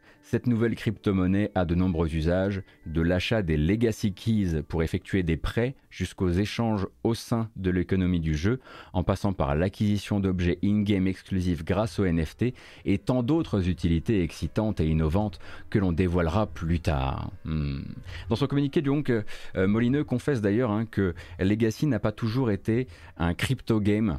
Euh, c'est en discutant avec le, avec le patron de la plateforme de crypto gaming qui s'appelle Gala que Molineux réalise, et là encore je cite, qu'il avait créé un jeu taillé sur mesure pour le crypto gaming sans le savoir. Euh, du coup, évidemment, hein, comme tout bon pavé bullshit de Molineux, ça se savoure de première main. Moi, j'aurais tendance à vous recommander d'aller lire sa prose sur son blog pour voilà, pas manquer les arômes complexes euh, dont il est capable. Et donc Gala Games, hein, justement, euh, bah, c'est son sponsor, et c'est même à l'occasion de l'événement Gala Games Galaverse qui se tenait à Las Vegas que Molineux a fait cette annonce. Et d'ailleurs, il n'était pas seul là-bas, puisque un autre vieux de la vieille était présent pour apporter son soutien et sa légendaire crédibilité à l'affaire. Et là, ça fait un peu plus mal. C'est Will Wright. Donc Will Wright, créateur de SimCity, des Sims et de sport, euh, qui était de la partie lui aussi. Ça fait longtemps qu'on sait qu'il s'intéresse, euh, au crypto gaming, au NFT, à la blockchain, etc. Et Wright, en fait, euh, là, va carrément intégrer le lab innovation de Gala dans le but d'aider à gamifier les échanges de NFT sur leur plateforme. Donc voilà, euh, voilà pour Molineux et, Wright et voilà euh, où se passe désormais euh, leur, leur fin de carrière de, de créateurs, de designers, de designers d'interactivité et, de jeux. vous posez la question quel est le jeu derrière tout ça avec, avec The Legacy, le jeu de Peter Molineux J'ai vraiment l'impression que le jeu, c'est un simulateur de business. En gros, c'est un jeu où vous allez euh, qui va gamifier l'entrepreneuriat, le, comme si c'était un entrepreneur simulator, sauf que vous allez manipuler de vraies devises, enfin des crypto-devises en l'occurrence, faire des achats, faire des ventes, euh, louer, faire des prêts en crypto-monnaie à d'autres joueurs, etc., etc. Donc grosso modo, euh, c'est euh, bah, le pur play to earn. En tout cas, tel qu'il l'explique, ça ressemble effectivement à ça. Évidemment, on n'a pas d'image ou d'interface ou de voir à quel point la chose est rendue gamifiée ou mignonne ou quoi que ce soit. Mais oui, c'est grosso modo, euh, c'est euh, si on devait vraiment regarder ça de très très loin, faudrait s'imaginer que vous jouez, aux Sims, sauf que c'est pas des Simflouz, c'est euh, c'est directement lié à votre banque, quoi.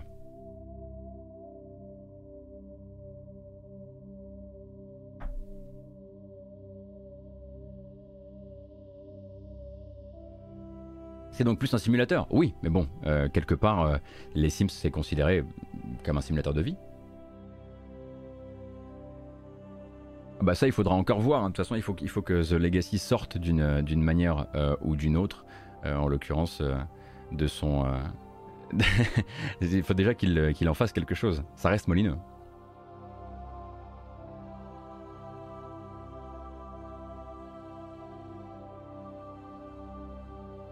J'espère juste que le gouvernement va rapidement jeter un œil à tout ça. Je dis pas que les cryptos, le blockchain, c'est de la merde. Non, mais de toute façon, la blockchain, il faut absolument, voilà, euh, blockchain seul, on peut pas, enfin, la blockchain a plein d'utilisations et on, enfin, il faut vraiment, découpler ça quelque part des NFT euh, et euh, et bon, bah, des cryptos un peu moins, mais mais des NFT. Euh, c'est une techno et c'est ce qu'on en fait ensuite euh, qui, aura de, l'intérêt ou pas. Euh, mais effectivement, pour les cryptos, Keops, le gouvernement américain, ne serait-ce que d'un point de vue fiscal, va s'y intéresser à partir de janvier. Là. Donc il y a déjà pas mal de choses qui risquent de. Enfin, pas mal de. Voilà, de. comment dire pas mal de projets dont on risque d'entendre, de réentendre parler peut-être pour dire oh bah peut-être que finalement c'est peut-être plus ce qu'on voulait, un peu moins ce qu'on espérait faire.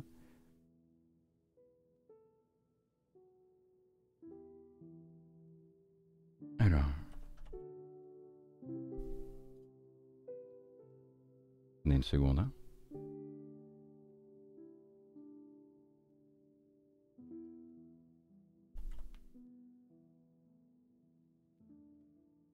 On va embrayer ensuite sur l'agenda des sorties. Une seconde. Sinon, dans les bonnes news JV, un marathon caritatif a récolté plus de 150 000 euros pour 30 millions d'amis ce week-end. Ouais, j'ai vu ça le sans nom. Euh, effectivement, là, je, en fait, je pensais que le marathon courait encore et du coup, j'étais pas, euh, je, je- je comptais plutôt en faire, euh, en faire une news quand c'était terminé. Peut-être que c'est terminé, que c'est moi qui, qui ai mal préparé mes news.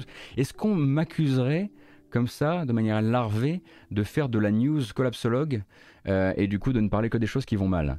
Parce que j'essaie aussi quand même de vous parler euh, des choses qui vont bien. Mais ça s'est terminé à minuit, d'accord. Mais oui, effectivement, j'ai vu beaucoup de. D'ailleurs, si j'avais su, euh, j'avoue que il faut que je me rapproche un petit peu des gens, euh, des gens qui, travaillent sur ces sujets-là et, notamment sur les, sujets liés à la cause animale, parce que c'est des choses que moi j'aimerais bien faire à l'occasion.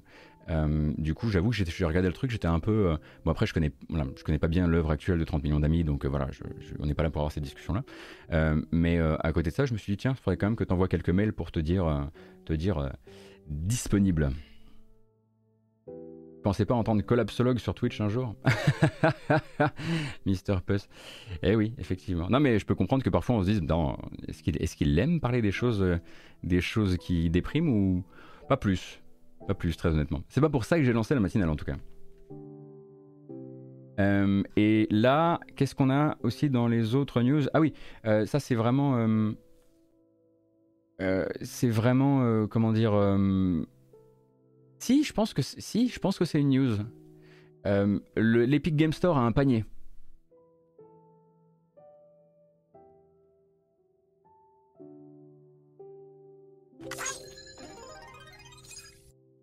Voilà. Vous pouvez acheter plusieurs jeux euh, l'un à la suite de l'autre. Euh, à la suite, en même temps, pardon. Pas à la suite. Non, à la suite, on pouvait déjà. C'est ouf, non?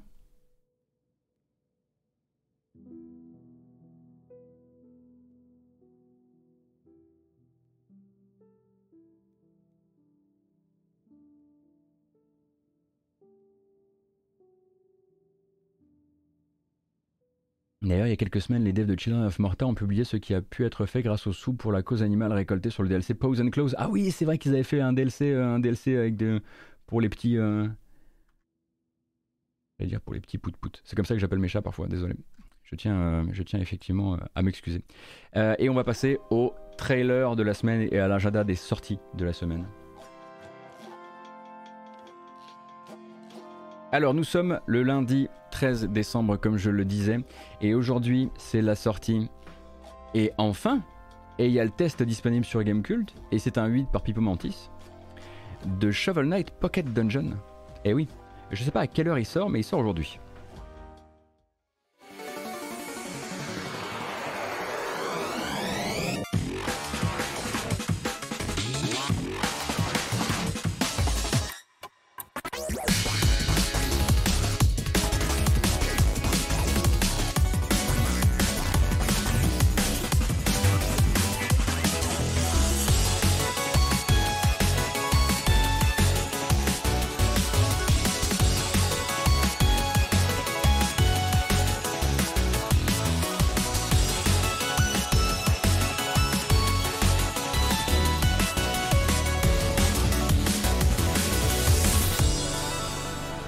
Shovel Knight Pocket Dungeon sorti aujourd'hui ou peut-être hier pour certains sur PS4, Switch et j'imagine PC ce soir à 19h, mais du coup déjà disponible euh, sur, euh, sur l'eShop. Euh, donc un jeu de puzzle dans la franchise Shovel Knight avec évidemment une grosse BO bien énervée. et donc ça c'est là on va dire seule sortie que j'ai repéré pour la journée d'aujourd'hui, mais rassurez-vous, hein, on a cette semaine 1, 2, 3, 4, 5, 6, 7, 8, 9, 10, 11, 12, 13, 14 sorties ou événements qui méritent d'être repérés, dont 7 pour la seule journée de jeudi. Hein. ça va, ça va. On devrait.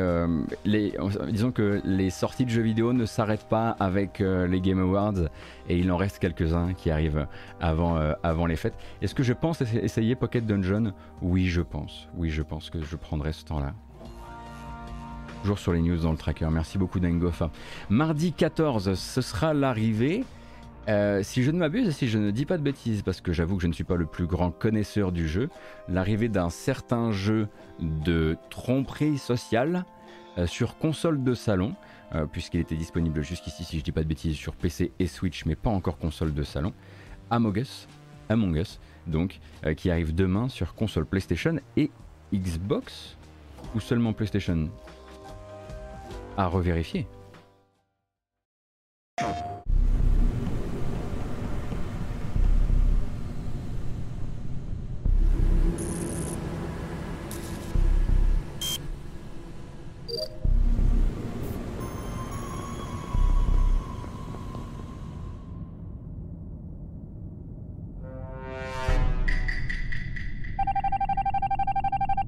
C'est la bande-annonce PlayStation, évidemment, mais donc arrivée du jeu sur PS4 et PS5 euh, demain, mais également sur console Xbox et même dans le Game Pass. Voilà, comme ça, c'est fait. Et euh, le jeu donc continue tranquillement. Euh, alors j'imagine que tout ça, ça va être accompagné de toute une, comment dire, toute, une nouvelle série d'OPSP avec tous les habituels streamers, que ce soit francophones ou autres, hein, qui risquent de revenir mettre un petit peu de hype sur le jeu. Mais demain, ce ne sera pas la seule et unique sortie, puisque demain, vous aurez aussi accès à Fire Girl. Fire Girl sort sur console et PC demain. Ça doit inclure la Switch du coup. Fire Girl, hein, le, jeu auquel Virgil n'est pas bon, souvenez-vous. ah si, souvenez-vous.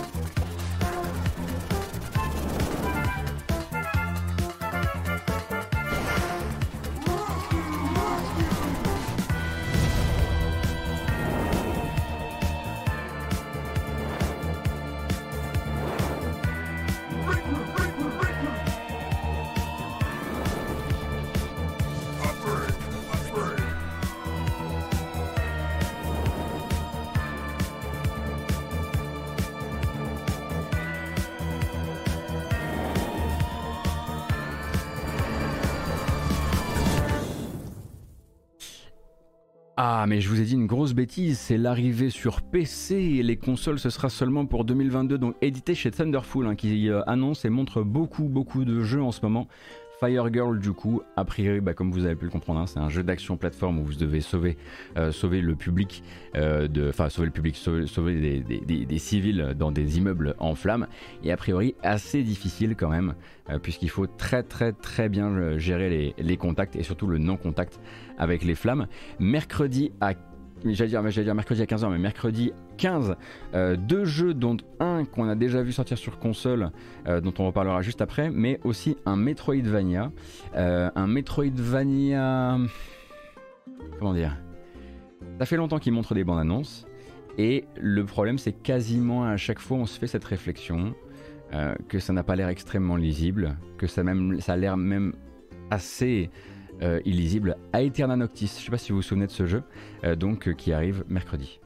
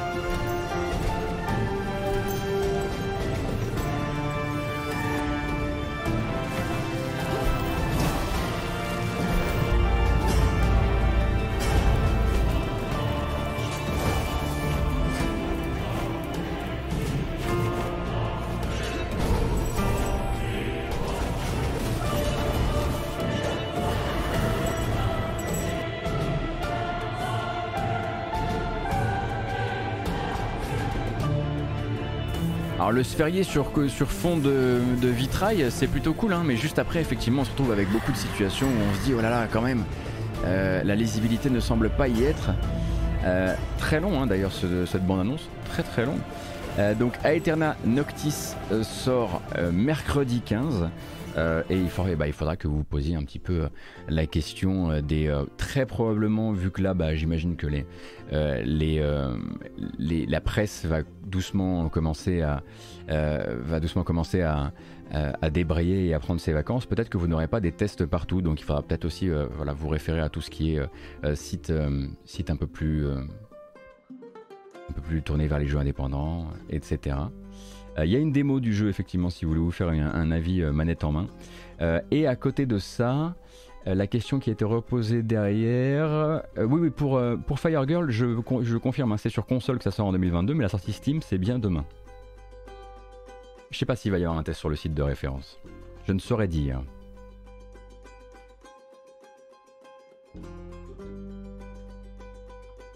Également, l'arrivée sur PC, puisqu'il était déjà sorti sur certaines consoles, de Cleed the Snail. Cleed the Snail, pour rappel, donc un twin stick shooter où vous contrôlez un escargot mutant.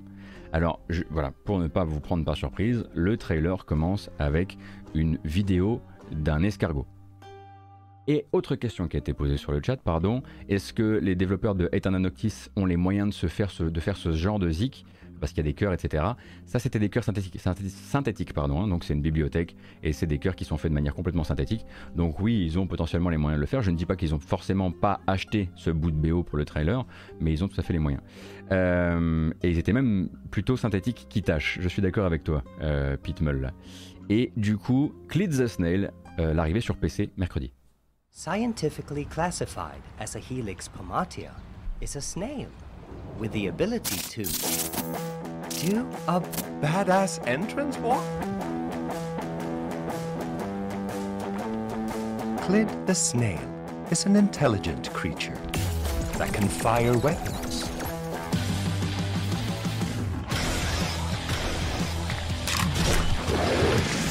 Use powered shells against threats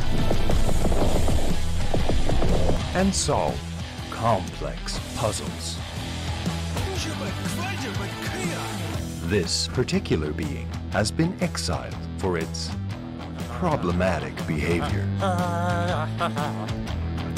Voilà, vous l'avez vu danser la Macarena. Il a désormais la note euh, tout à fait naturelle de 11 sur 10. The snail has a new purpose to exterminate the slug plague. Will this fascinating individual survive his dangerous adventure? Donc si vous posez des questions à propos du gameplay, je le rappelle, le jeu est déjà sorti sur console il y a un certain temps, donc il y a, il y a plein de gameplay partout. Et c'est l'arrivée... Ah, attention, spoiler, c'est l'arrivée donc du jeu sur PC mercredi et on entre officiellement dans la Modzit journée de jeudi en commençant par deux portages, trois portages même, euh, et ensuite le reste. Donc trois portages, le premier sur Switch, on en a déjà parlé, ce sera l'occasion euh, pour certains et certaines de rattraper Omno qui arrive donc jeudi sur Switch.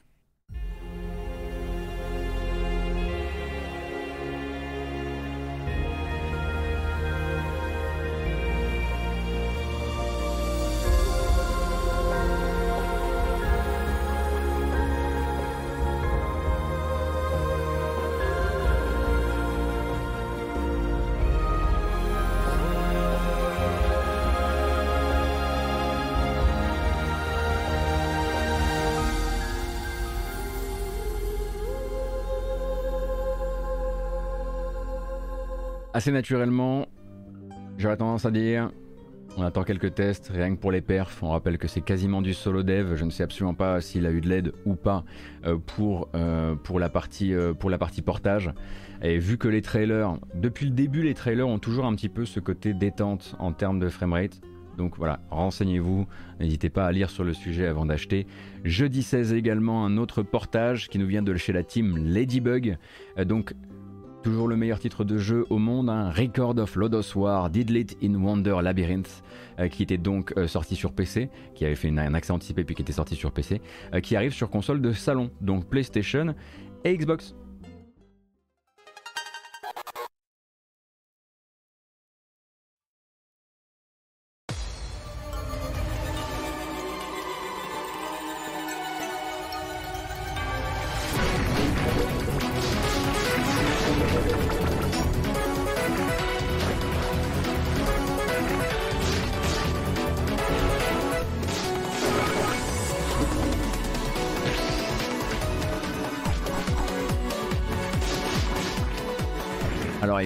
Grosso modo être euh, au clair avec le fait que Didlit in Wonder Labyrinth, eh c'est tout simplement un Symphony of the Night like avec donc une skin Lodos.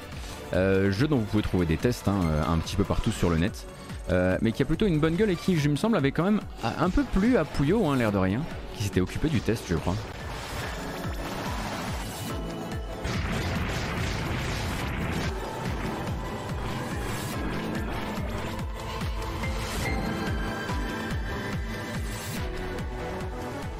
Donc je le disais, jeudi sur console. Alors peut-être que, peut que la sortie Switch, c'est pas pour tout de suite, tout de suite. Euh, à, à revérif de ce côté ça, de ce côté ça, de ce côté ça. C'est le côté ici et le côté là, c'est le côté ça. Euh, l'autre portage, évidemment, celui qui fera le plus de bruit d'un point de vue médiatique jeudi, hein, c'est l'arrivée sur PC de Final Fantasy VII, euh, Remake via l'Epic Game Store et une petite addition à 80 balles. Euh, pour lequel je ne vous montrerai pas de trailer puisque le seul trailer de cette fameuse version PC est spoilant à mort car non seulement ils aiment votre argent mais ils aiment aussi vous montrer la fin du jeu euh, dans le trailer de lancement. C'est Square Enix, on les embrasse évidemment. Ne changez surtout rien.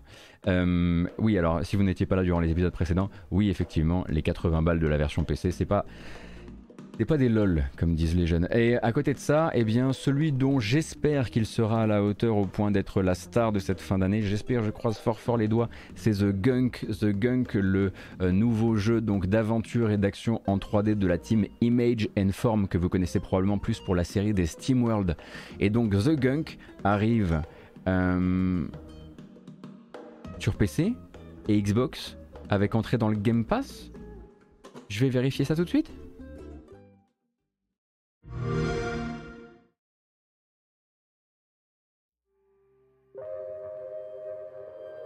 I don't like this weather.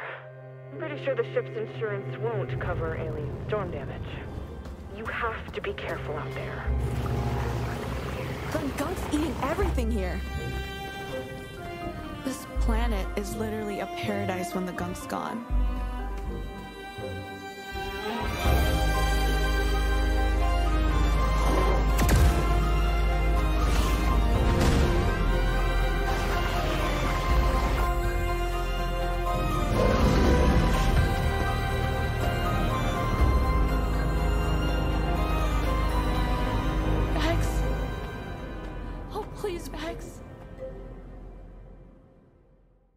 Donc The Gunk, hein, ça va être de l'exploration planétaire avec ce et donc une corruption, comme vous avez pu voir, hein, sous la forme d'une sorte de boue euh, qu'il va falloir venir euh, aspirer avec un gant spécial, gant qui va servir aussi, bah, à se déplacer et dans des combats. Euh, on sait assez peu de choses sur le jeu, hein, mais on sait simplement qu'il sort donc jeudi, je le disais, The Gunk. Je vous remets, attendez, hop, voilà, ça ressemble à ça. Euh, et du coup, à la musique pour rappel, hein, si vous suivez un petit peu les autres créations de chez Image and Form, ils ne sont jamais bien loin de compositeurs comme El Wervo, qui a pu travailler notamment euh, sur, euh, chez Devolver et sur les Hotline Miami. Mais là, en fait, c'est le collègue collaborateur musical de longue date de El Wervo, qui s'appelle Rat Vader, qui s'occupera de la BO. Et si vous aimez la musique de El Wervo, il faut que vous écoutiez Rat Vader. Et j'espère que sa BO sera, sera absolument, absolument merveilleuse. Comme ça, on pourra comme ça, ça rentrera peut-être dans mon top des BO de l'année que je compte essayer de faire d'une manière ou d'une autre. Je sais pas, il faut que je trouve une solution. Euh, donc The Gunk jeudi et jeudi ce sera aussi ah vous l'avez tant attendu. Vous avez vu tant de bonnes annonces de ce jeu, mais vous allez en re-regarder une ce matin. Five Nights at Freddy's Security Breach, donc encore un FNAF, hein, puisque ce sont les initiales du jeu. C'est pas moi qui ai fait l'actu, hein, je suis navré. C'est voilà. On éloigne les enfants, vite fait.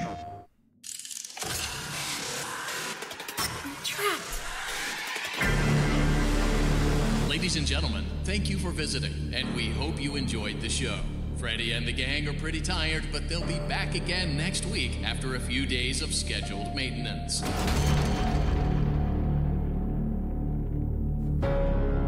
Freddy Fazbear's Mega Pizzaplex is now closed, initiating nighttime protocols.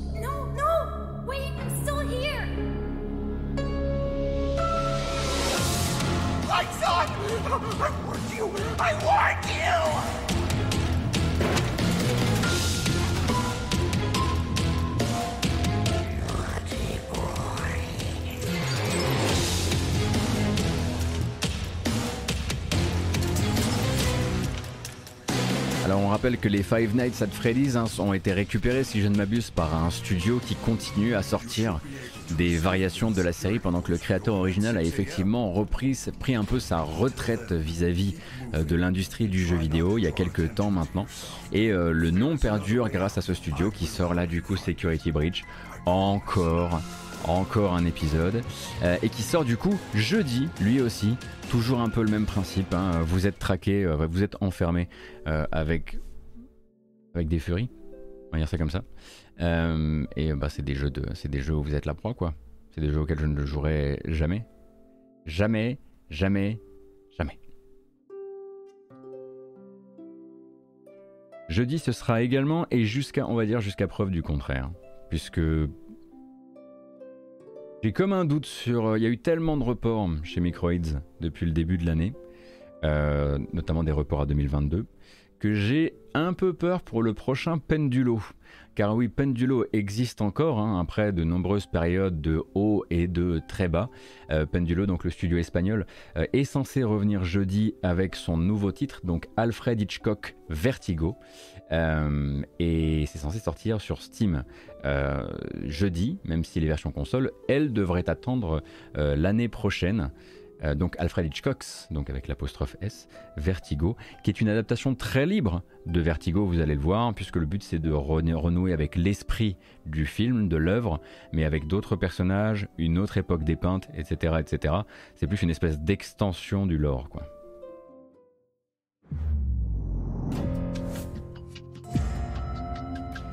Claims it's his fault that his daughter and her mother. There aren't any birth records connecting you to a daughter. Driving when their car went off a cliff.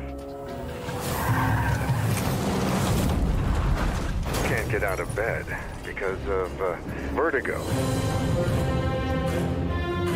I've never seen such an intense case of vertigo before. A pleasure meeting you, Ed. I'm Dr. Lomas. Doctor in what exactly? Doctor? I'll give you free reign over my memories, my trauma, my room, my troubles. You got one hour. One. Because everyone treats me like I'm crazy? Dr. Lomas? It's Sheriff Reyes. Is Ed under investigation? Is he the suspect of a crime? What do you want to know? What do you want to tell me? Does she exist? Tick tock, doctor.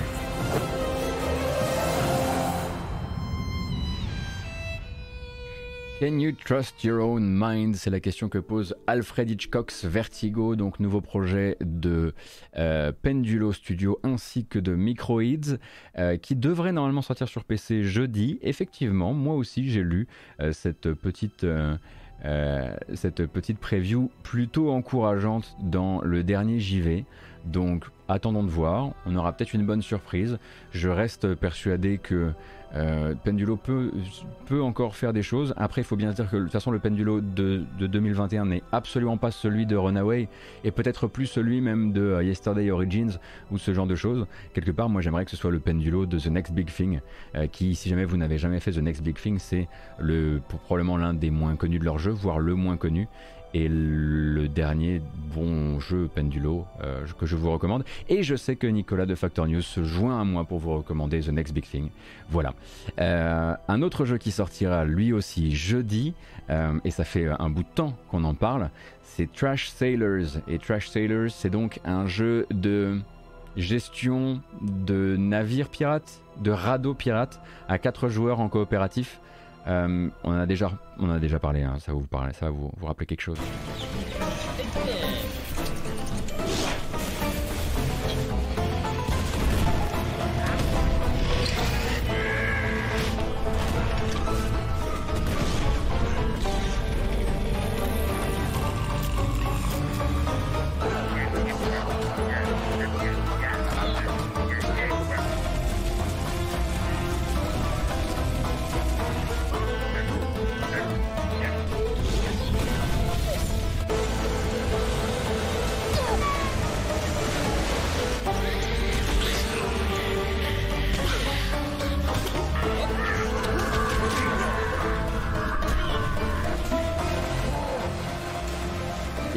Vous pouvez le voir, oui, parfois ça rappelle Don't Starve, mais là, ça va être un tout petit peu plus action quand même. Le but étant de collaborer à 3 ou 4 sur ce raft qui avance, qui avance, construire, réparer, euh, entretenir, repousser les ennemis. Ça va rappeler des jeux comme euh, Lovers in Dangerous Space Time ou ce genre de choses.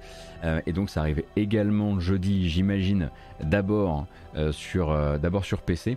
Et pour la question qui était posée tout à l'heure à propos de Microids et de comment Microids et de quelles nouvelles chez Microids pour le prochain Siberia, eh bien sachez que Siberia a été repoussé à l'année prochaine, euh, Cyberia de World Before.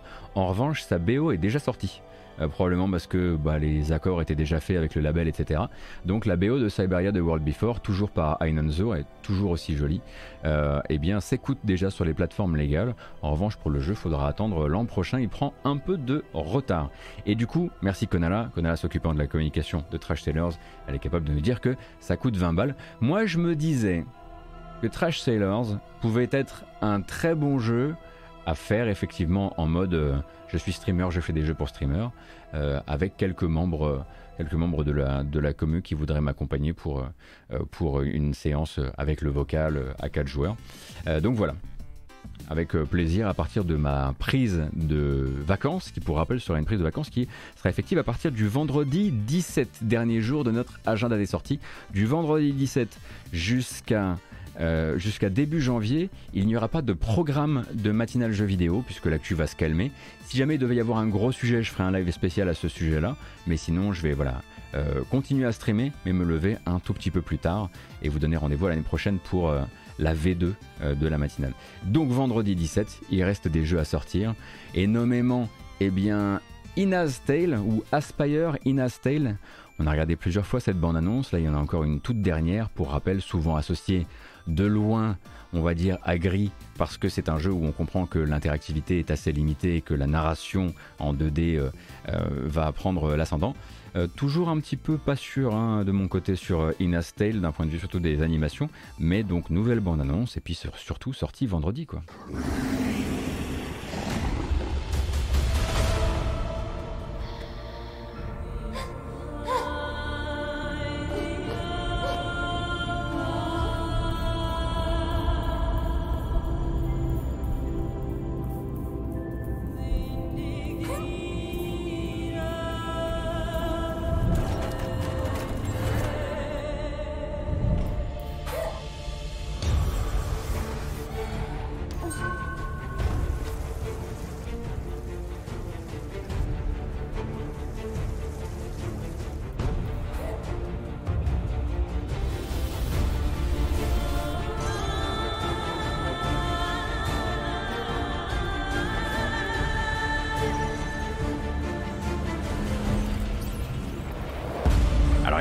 Tout petit peu moins sur les symboliques euh, et sur, euh, euh, les, métaphores que Gris.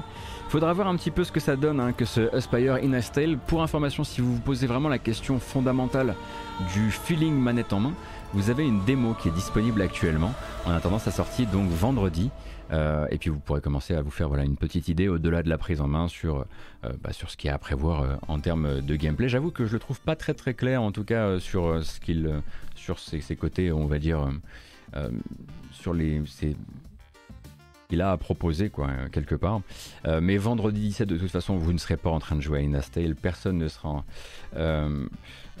personne ne sera en train de jouer à Inastale parce qu'on sera toutes et tous naturellement sur la bêta de DNF Duel. Bah oui, suis-je bête? Évidemment qu'on va toutes et tous se précipiter sur la bêta PS4 et PS5 de DNF Duel, ce jeu développé par Arc System Works pour le public asiatique, mais aussi un peu quand même si on veut. Il y a une nouvelle bande-annonce, je la passe, comme ça, comme ça c'est fait quoi.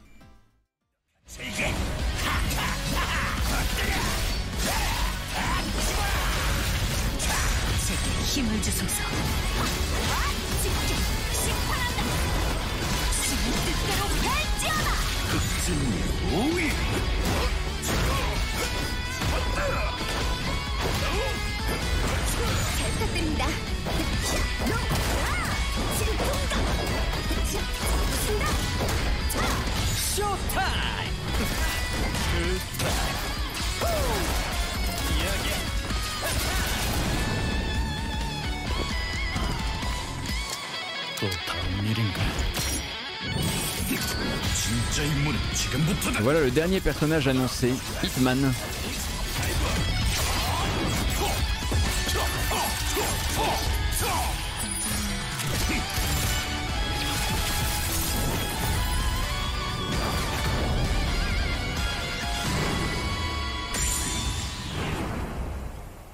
Donc vous pourrez essayer le jeu en... Euh, vous pourrez essayer le jeu, pardon, excusez-moi en bêta sur PS5 et PS4 durant ce week-end et ça commencera vendredi à l'heure exacte. Vous voyez avec Von Yaourt, très honnêtement, euh, oh là là, je suis pas... Euh, vais pas jusque là dans les infos, hein. oh là là, doucement.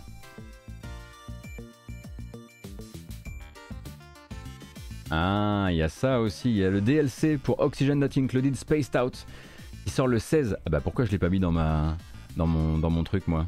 Parce que c'est un DLC et que du coup il n'était pas dans mon calendrier. Donc voilà, c'est dit.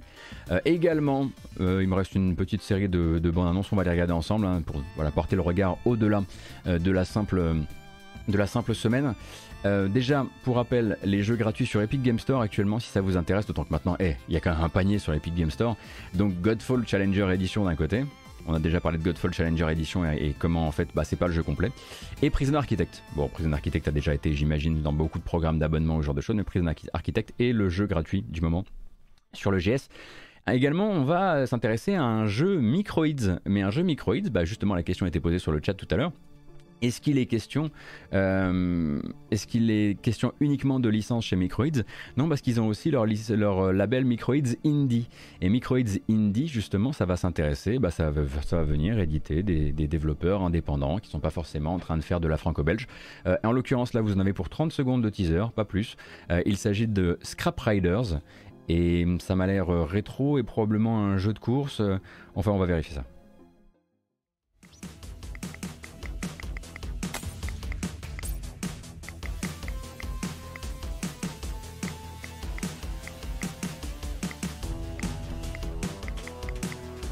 Alors a priori c'est 100% du jeu d'aventure. Hein.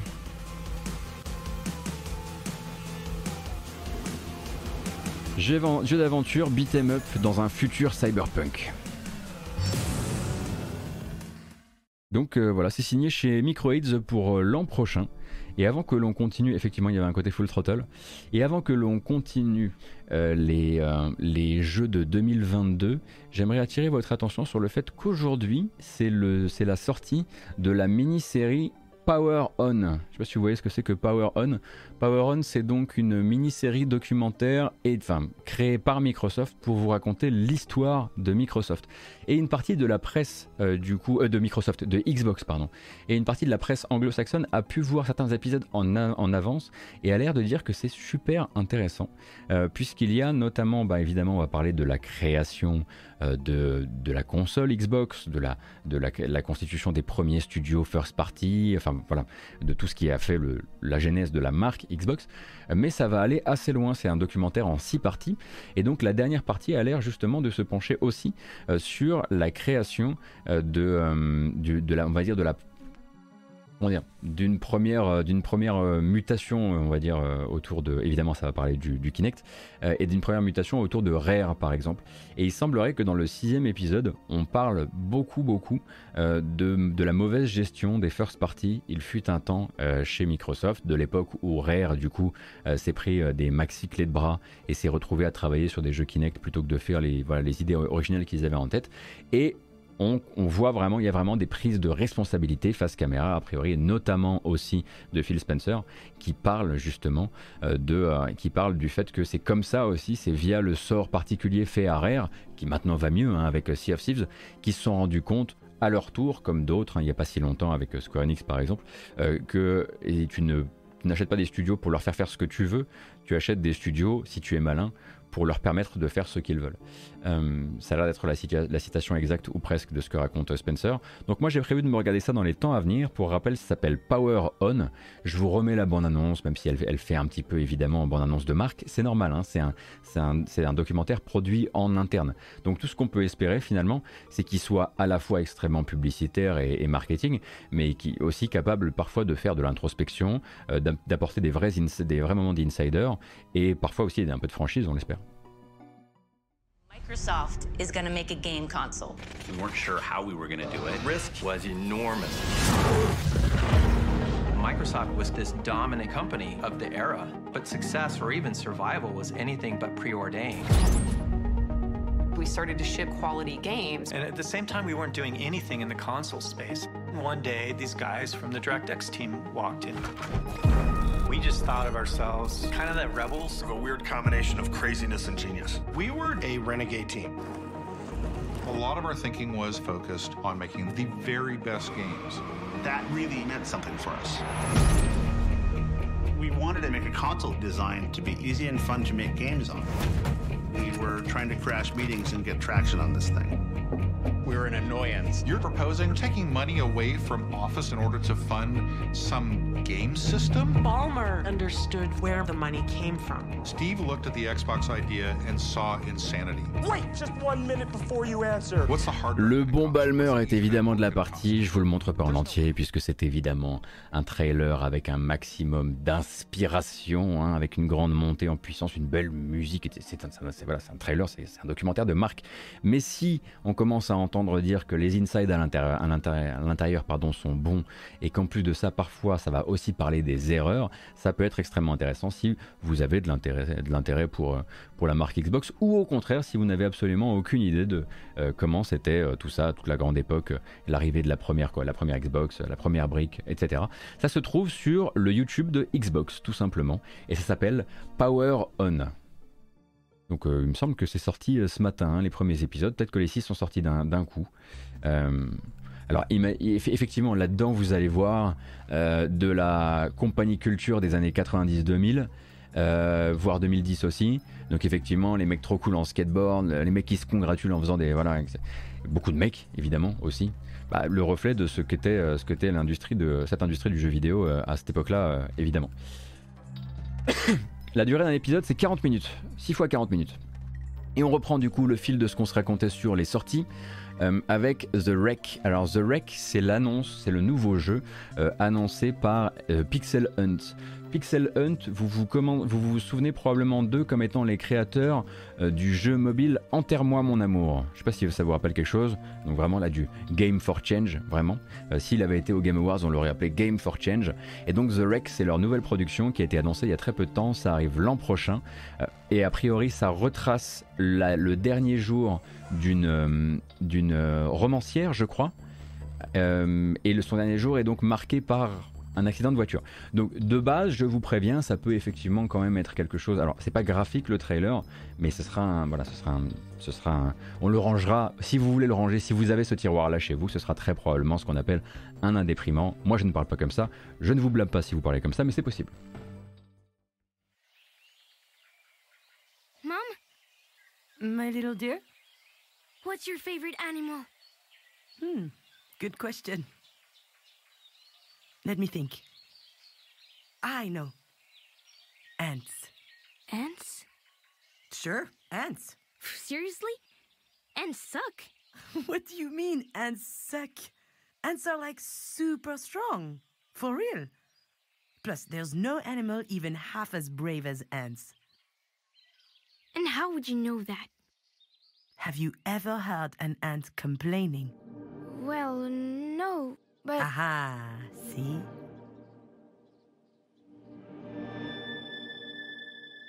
Let me tell you this.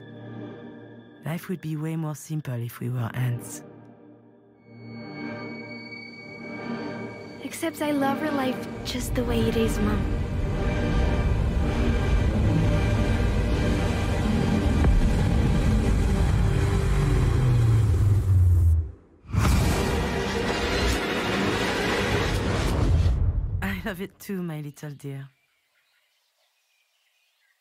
I love it too. Ah, ils ont un petit effet waouh hein, sur la fin du trailer. Alors, c'est The Wreck, c'est français. Oui, effectivement, les développeurs sont allés au bout du truc et ont fait leur doublage eux-mêmes, a priori, ou en tout cas, ils ont demandé à des Français euh, qui parlaient anglais autour d'eux, d'où cet accent que vous avez pu reconnaître, le bon vieux, euh, le bon vieil accent français. Et effectivement, Kowloon Knights, euh, a priori, qui fait partie du, des, des investissements, je crois. Attendez, on a vu quoi? On a vu. Carloon Knights, effectivement, en plus euh, du CNC, etc. Bref, je le disais, le nouveau jeu des créateurs d'Enterre-moi mon amour. Euh, également, toujours en jeu français, oui, c'est vrai, le 10 février 2022, euh, ce sera la sortie officielle sur console de salon d'un projet français au très très très long cours qui a même pris beaucoup de temps au fur et à mesure. Euh, donc euh, il s'agit de Edge of Eternity, souvenez-vous, ce JRPG à la française euh, dont on suit les pérégrinations sur PC et sur l'accès anticipé de Steam depuis longtemps. Et bien il arrivera sur console de salon le 10 février et le 23 février sur Switch.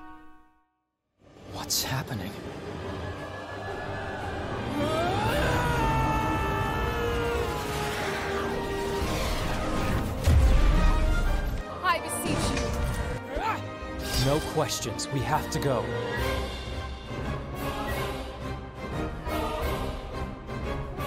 You have suffered enough. The war has taken everything from you. But don't lose faith. I will find a cure for the corrosion. Look out, he's corroded! I'd start running if I were you. Alors c'est effectivement depuis le début hein, euh, un jeu qui en fait a une approche assez surprenante vis-à-vis de ce qu'il veut faire avec euh, on dire ses inspirations JRPG puisque comme vous l'aurez compris le but n'est pas de singer entièrement la direction artistique puisque la direction artistique est entre deux eaux elle est moitié Final Fantasy moitié Dragon Age quelque part et les moyens sont limités en revanche le studio depuis longtemps se targue de vouloir fournir quelque chose qui d'un point de vue du contenu des quêtes de l'écriture du dialogue et des quêtes soit au-dessus de la moyenne de ce qu'on imagine généralement euh, euh, quand on va vers ce genre de jeu. Alors c'est un jeu qui a eu beaucoup beaucoup euh, de qui a eu beaucoup de difficultés, euh, qui a dû se repousser plusieurs fois. Euh, le, la- les ajouts de contenu ont pris beaucoup plus de temps que prévu. Normalement, il devait arriver sur console, je l'imagine beaucoup plus tôt, mais ce sera finalement les consoles de salon le 10 février, le 23 février pour la version Switch. Et en février, on aura également rendez-vous avec Mémoire Blue. Mémoire Blue, j'en ai déjà parlé ici. Euh, donc lui aussi un indé plutôt doux et plutôt même euh, mélancolique, voire nostalgique, euh, qui du coup fera une sortie mémoire blue sur PlayStation, Xbox, Switch et PC. Donc souvenez-vous, c'est ce jeu qui va mélanger les techniques artistiques pour raconter son histoire.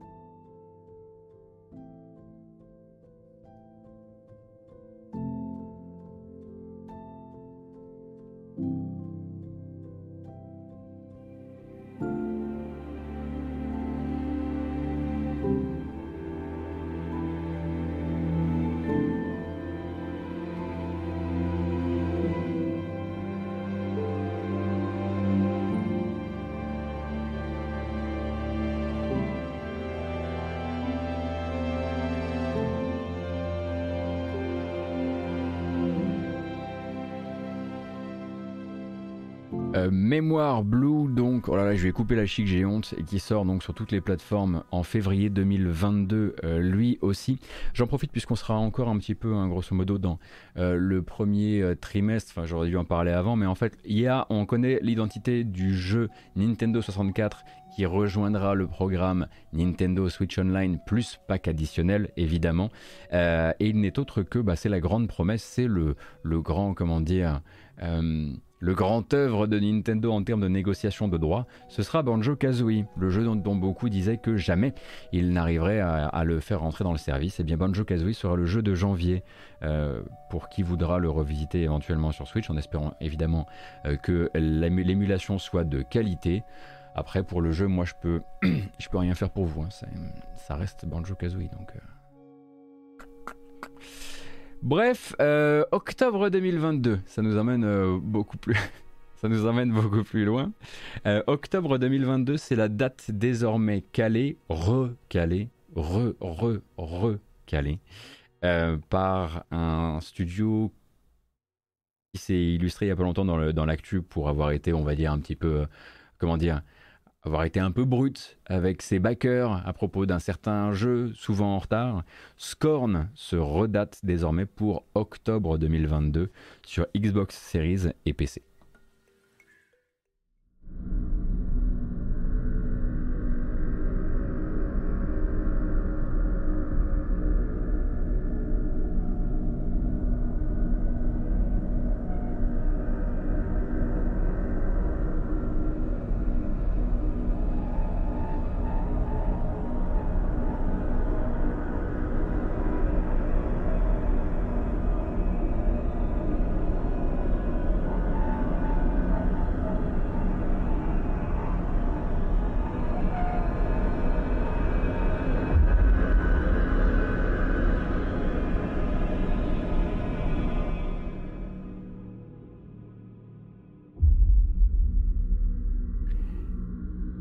Octobre 2022 désormais pour Scorn. Si vous posiez la question, oui, bien sûr qu'il ne montre pas trop de gameplay puisque ce sera, un, jeu de, jeu narratif à la première personne. Hein. Faut pas espérer autre chose. Hein.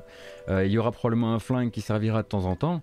Euh, mais bien sûr que c'est un, ce que certains appellent un walking simulator. C'est certain que ce sera ça. Et donc pour rappel, hein, le studio s'était un petit peu euh, pris euh, une volée de bois vert en se montrant, enfin un membre du studio a priori qui avait écrit le, qui avait écrit l'update Kickstarter en se montrant très très franc et un peu dur avec les gens qui étaient simplement là pour dire hey vous donnez plus de nouvelles, vous communiquez pas sur le jeu alors qu'on vous a baqué. Il y avait eu notamment cette phrase incroyable qui était c'est qu'un jeu vidéo, à un moment, enfin faites-vous rembourser et arrêtez de nous demander quand est-ce qu'on sort. Euh, bref, il avait été un petit peu dur dur, il a un peu fait une sorte de procès d'intention aux gens qui, qui voilà, qui lui demandait du, euh, qui lui demandait des nouvelles. Et depuis, en fait, euh, l'équipe s'est excusée. J'imagine que l'équipe s'est excusée et a décidé que ce serait un autre membre de l'équipe désormais qui, remplirait les, qui remplirait les blog posts euh, Kickstarter. mais du coup, l'équipe a dit oui, effectivement, on a manqué un peu de sensibilité vis-à-vis du fait qu'on a quand même commencé ce projet avec la thune des gens et que, et que on, devrait au moins leur, leur devoir de, de, bah, pas, de pas les agresser quand on leur écrit. donc, depuis, ils sont excusés et maintenant, donc, c'est daté à octobre 2022. En 2022, on aura aussi. Alors, oh là là, écoutez, c'est trop dommage parce que normalement, je voulais vous montrer la bande-annonce, mais elle marche pas. Euh, dans ma playlist de ce matin, il y a un bug. Oh là là là là. On a, euh, ils ont annoncé un Sniper Elite 5. Voilà, Sniper Elite 5 est annoncé. C'est comme Sniper Elite 4 et 3 et 2 et 1, sauf que c'est le 5 c'est toujours dans la Seconde Guerre mondiale. Il n'y a rien qui bouge, en gros. Et toujours hein, ce principe d'exécution avec euh, des ralentis sur les, sur les crânes explosés. Voilà. C'est dommage. J'aurais bien voulu euh, éventuellement vous le montrer, mais c'est con, hein. Merde. Euh, du coup, on peut passer à la bande suivante, toujours elle pour 2022.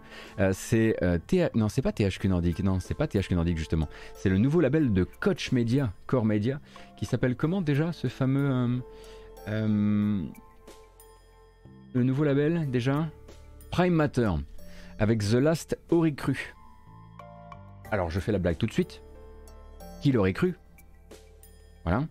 Et donc nouvelle bande annonce de, de cet action RPG médiéval fantastique.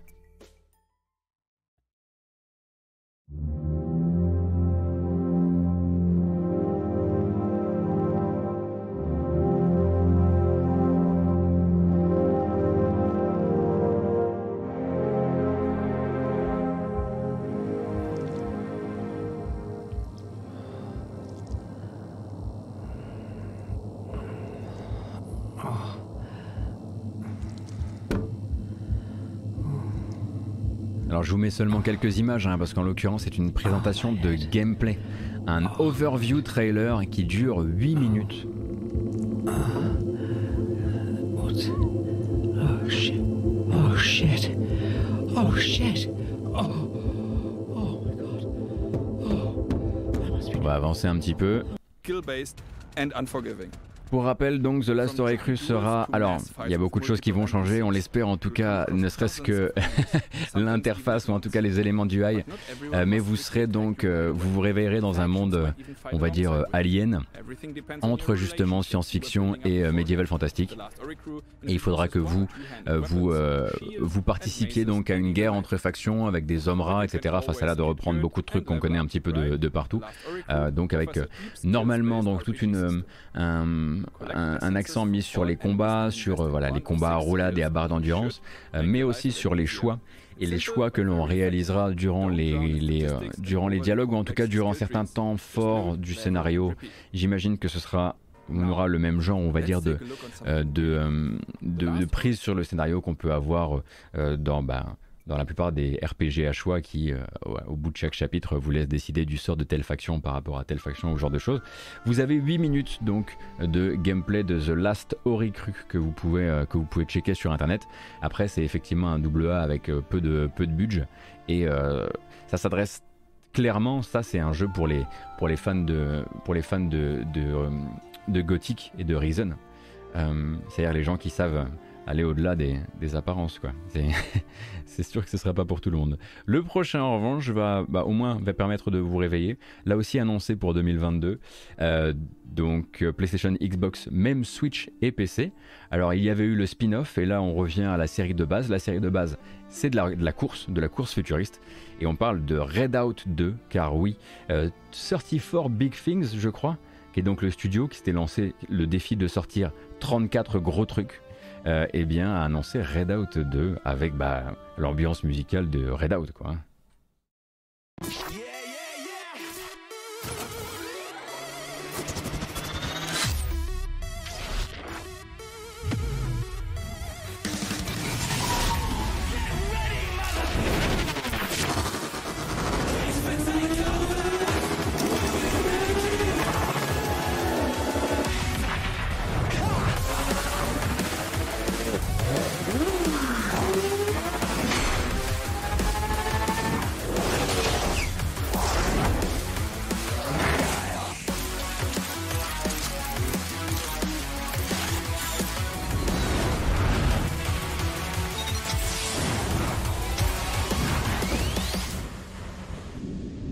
Faudrait pas hésiter d'ailleurs à sortir des trailers en meilleure qualité pour ce genre de jeu, mais tant pis.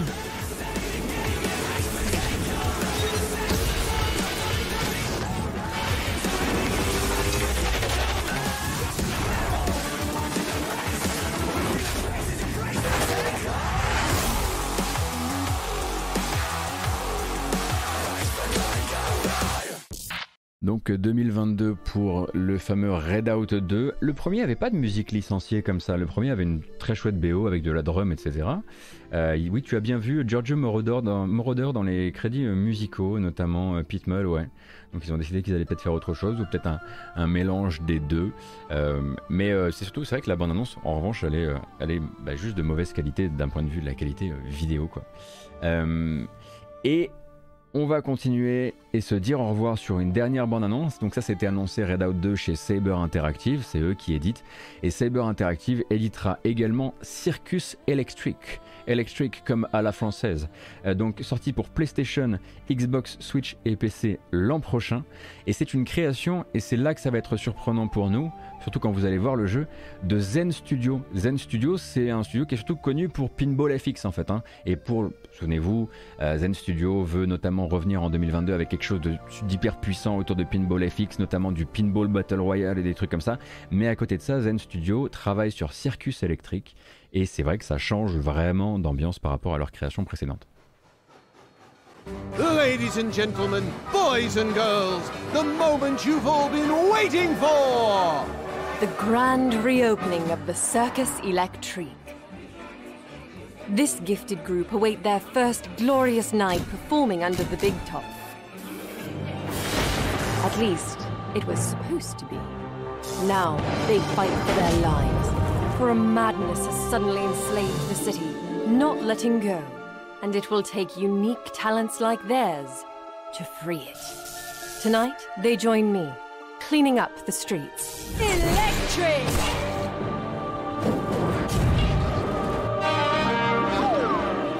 Tomorrow, some stay behind to entertain. The show must go on, after all. Together, with the help of everyone, we'll find a way to end this chaos against any challenge. The Circus Electrique will step right up. The Circus Electric sortira donc en 2022 sur PlayStation, Xbox, Switch et PC. Et Zen Studio, les créateurs de Pinball FX, sont clairement en train de faire un Darkest Circus. En tout cas, tel qu'on le comprend, tel que c'est présenté. Donc, on, erre dans une ville où on choisit un petit peu quelle rue on prend, etc. Les combats ont l'air d'être en présentation 4 versus 4 avec euh, les, les opposants qui passent au premier plan pour réaliser leurs attaques, exactement comme sur Darkest Dungeon. Des Darkest, des Dungeon-like, il y en a plein. Darkest Dungeon 1-like, il y en a plein. Il faudra voir un petit peu jusqu'où ils veulent aller avec ça, mais en tout cas, on peut pas les taxer de rester dans leur zone de confort, euh, puisque pour rappel, bon ben voilà, hein, euh, je crois pas les avoir vus depuis un bout de temps sur autre chose que Pinball FX. Ah, revérifié et du coup sorti l'an prochain. Et c'est terminé pour moi pour aujourd'hui. On aura quand même tenu jusqu'à 11h37. On est limite en retard, on est même très en retard. Euh, je vous propose qu'on se dise au revoir sans plus attendre. Euh, je ne resterai pas pour streamer du jeu là tout de suite parce que, parce que j'ai une dalle de malade et il faut absolument que je mange un bout. Donc je vais tranquillement mettre un morceau de musique et, euh, et on va faire les remerciements qui s'imposent évidemment. Oh oui.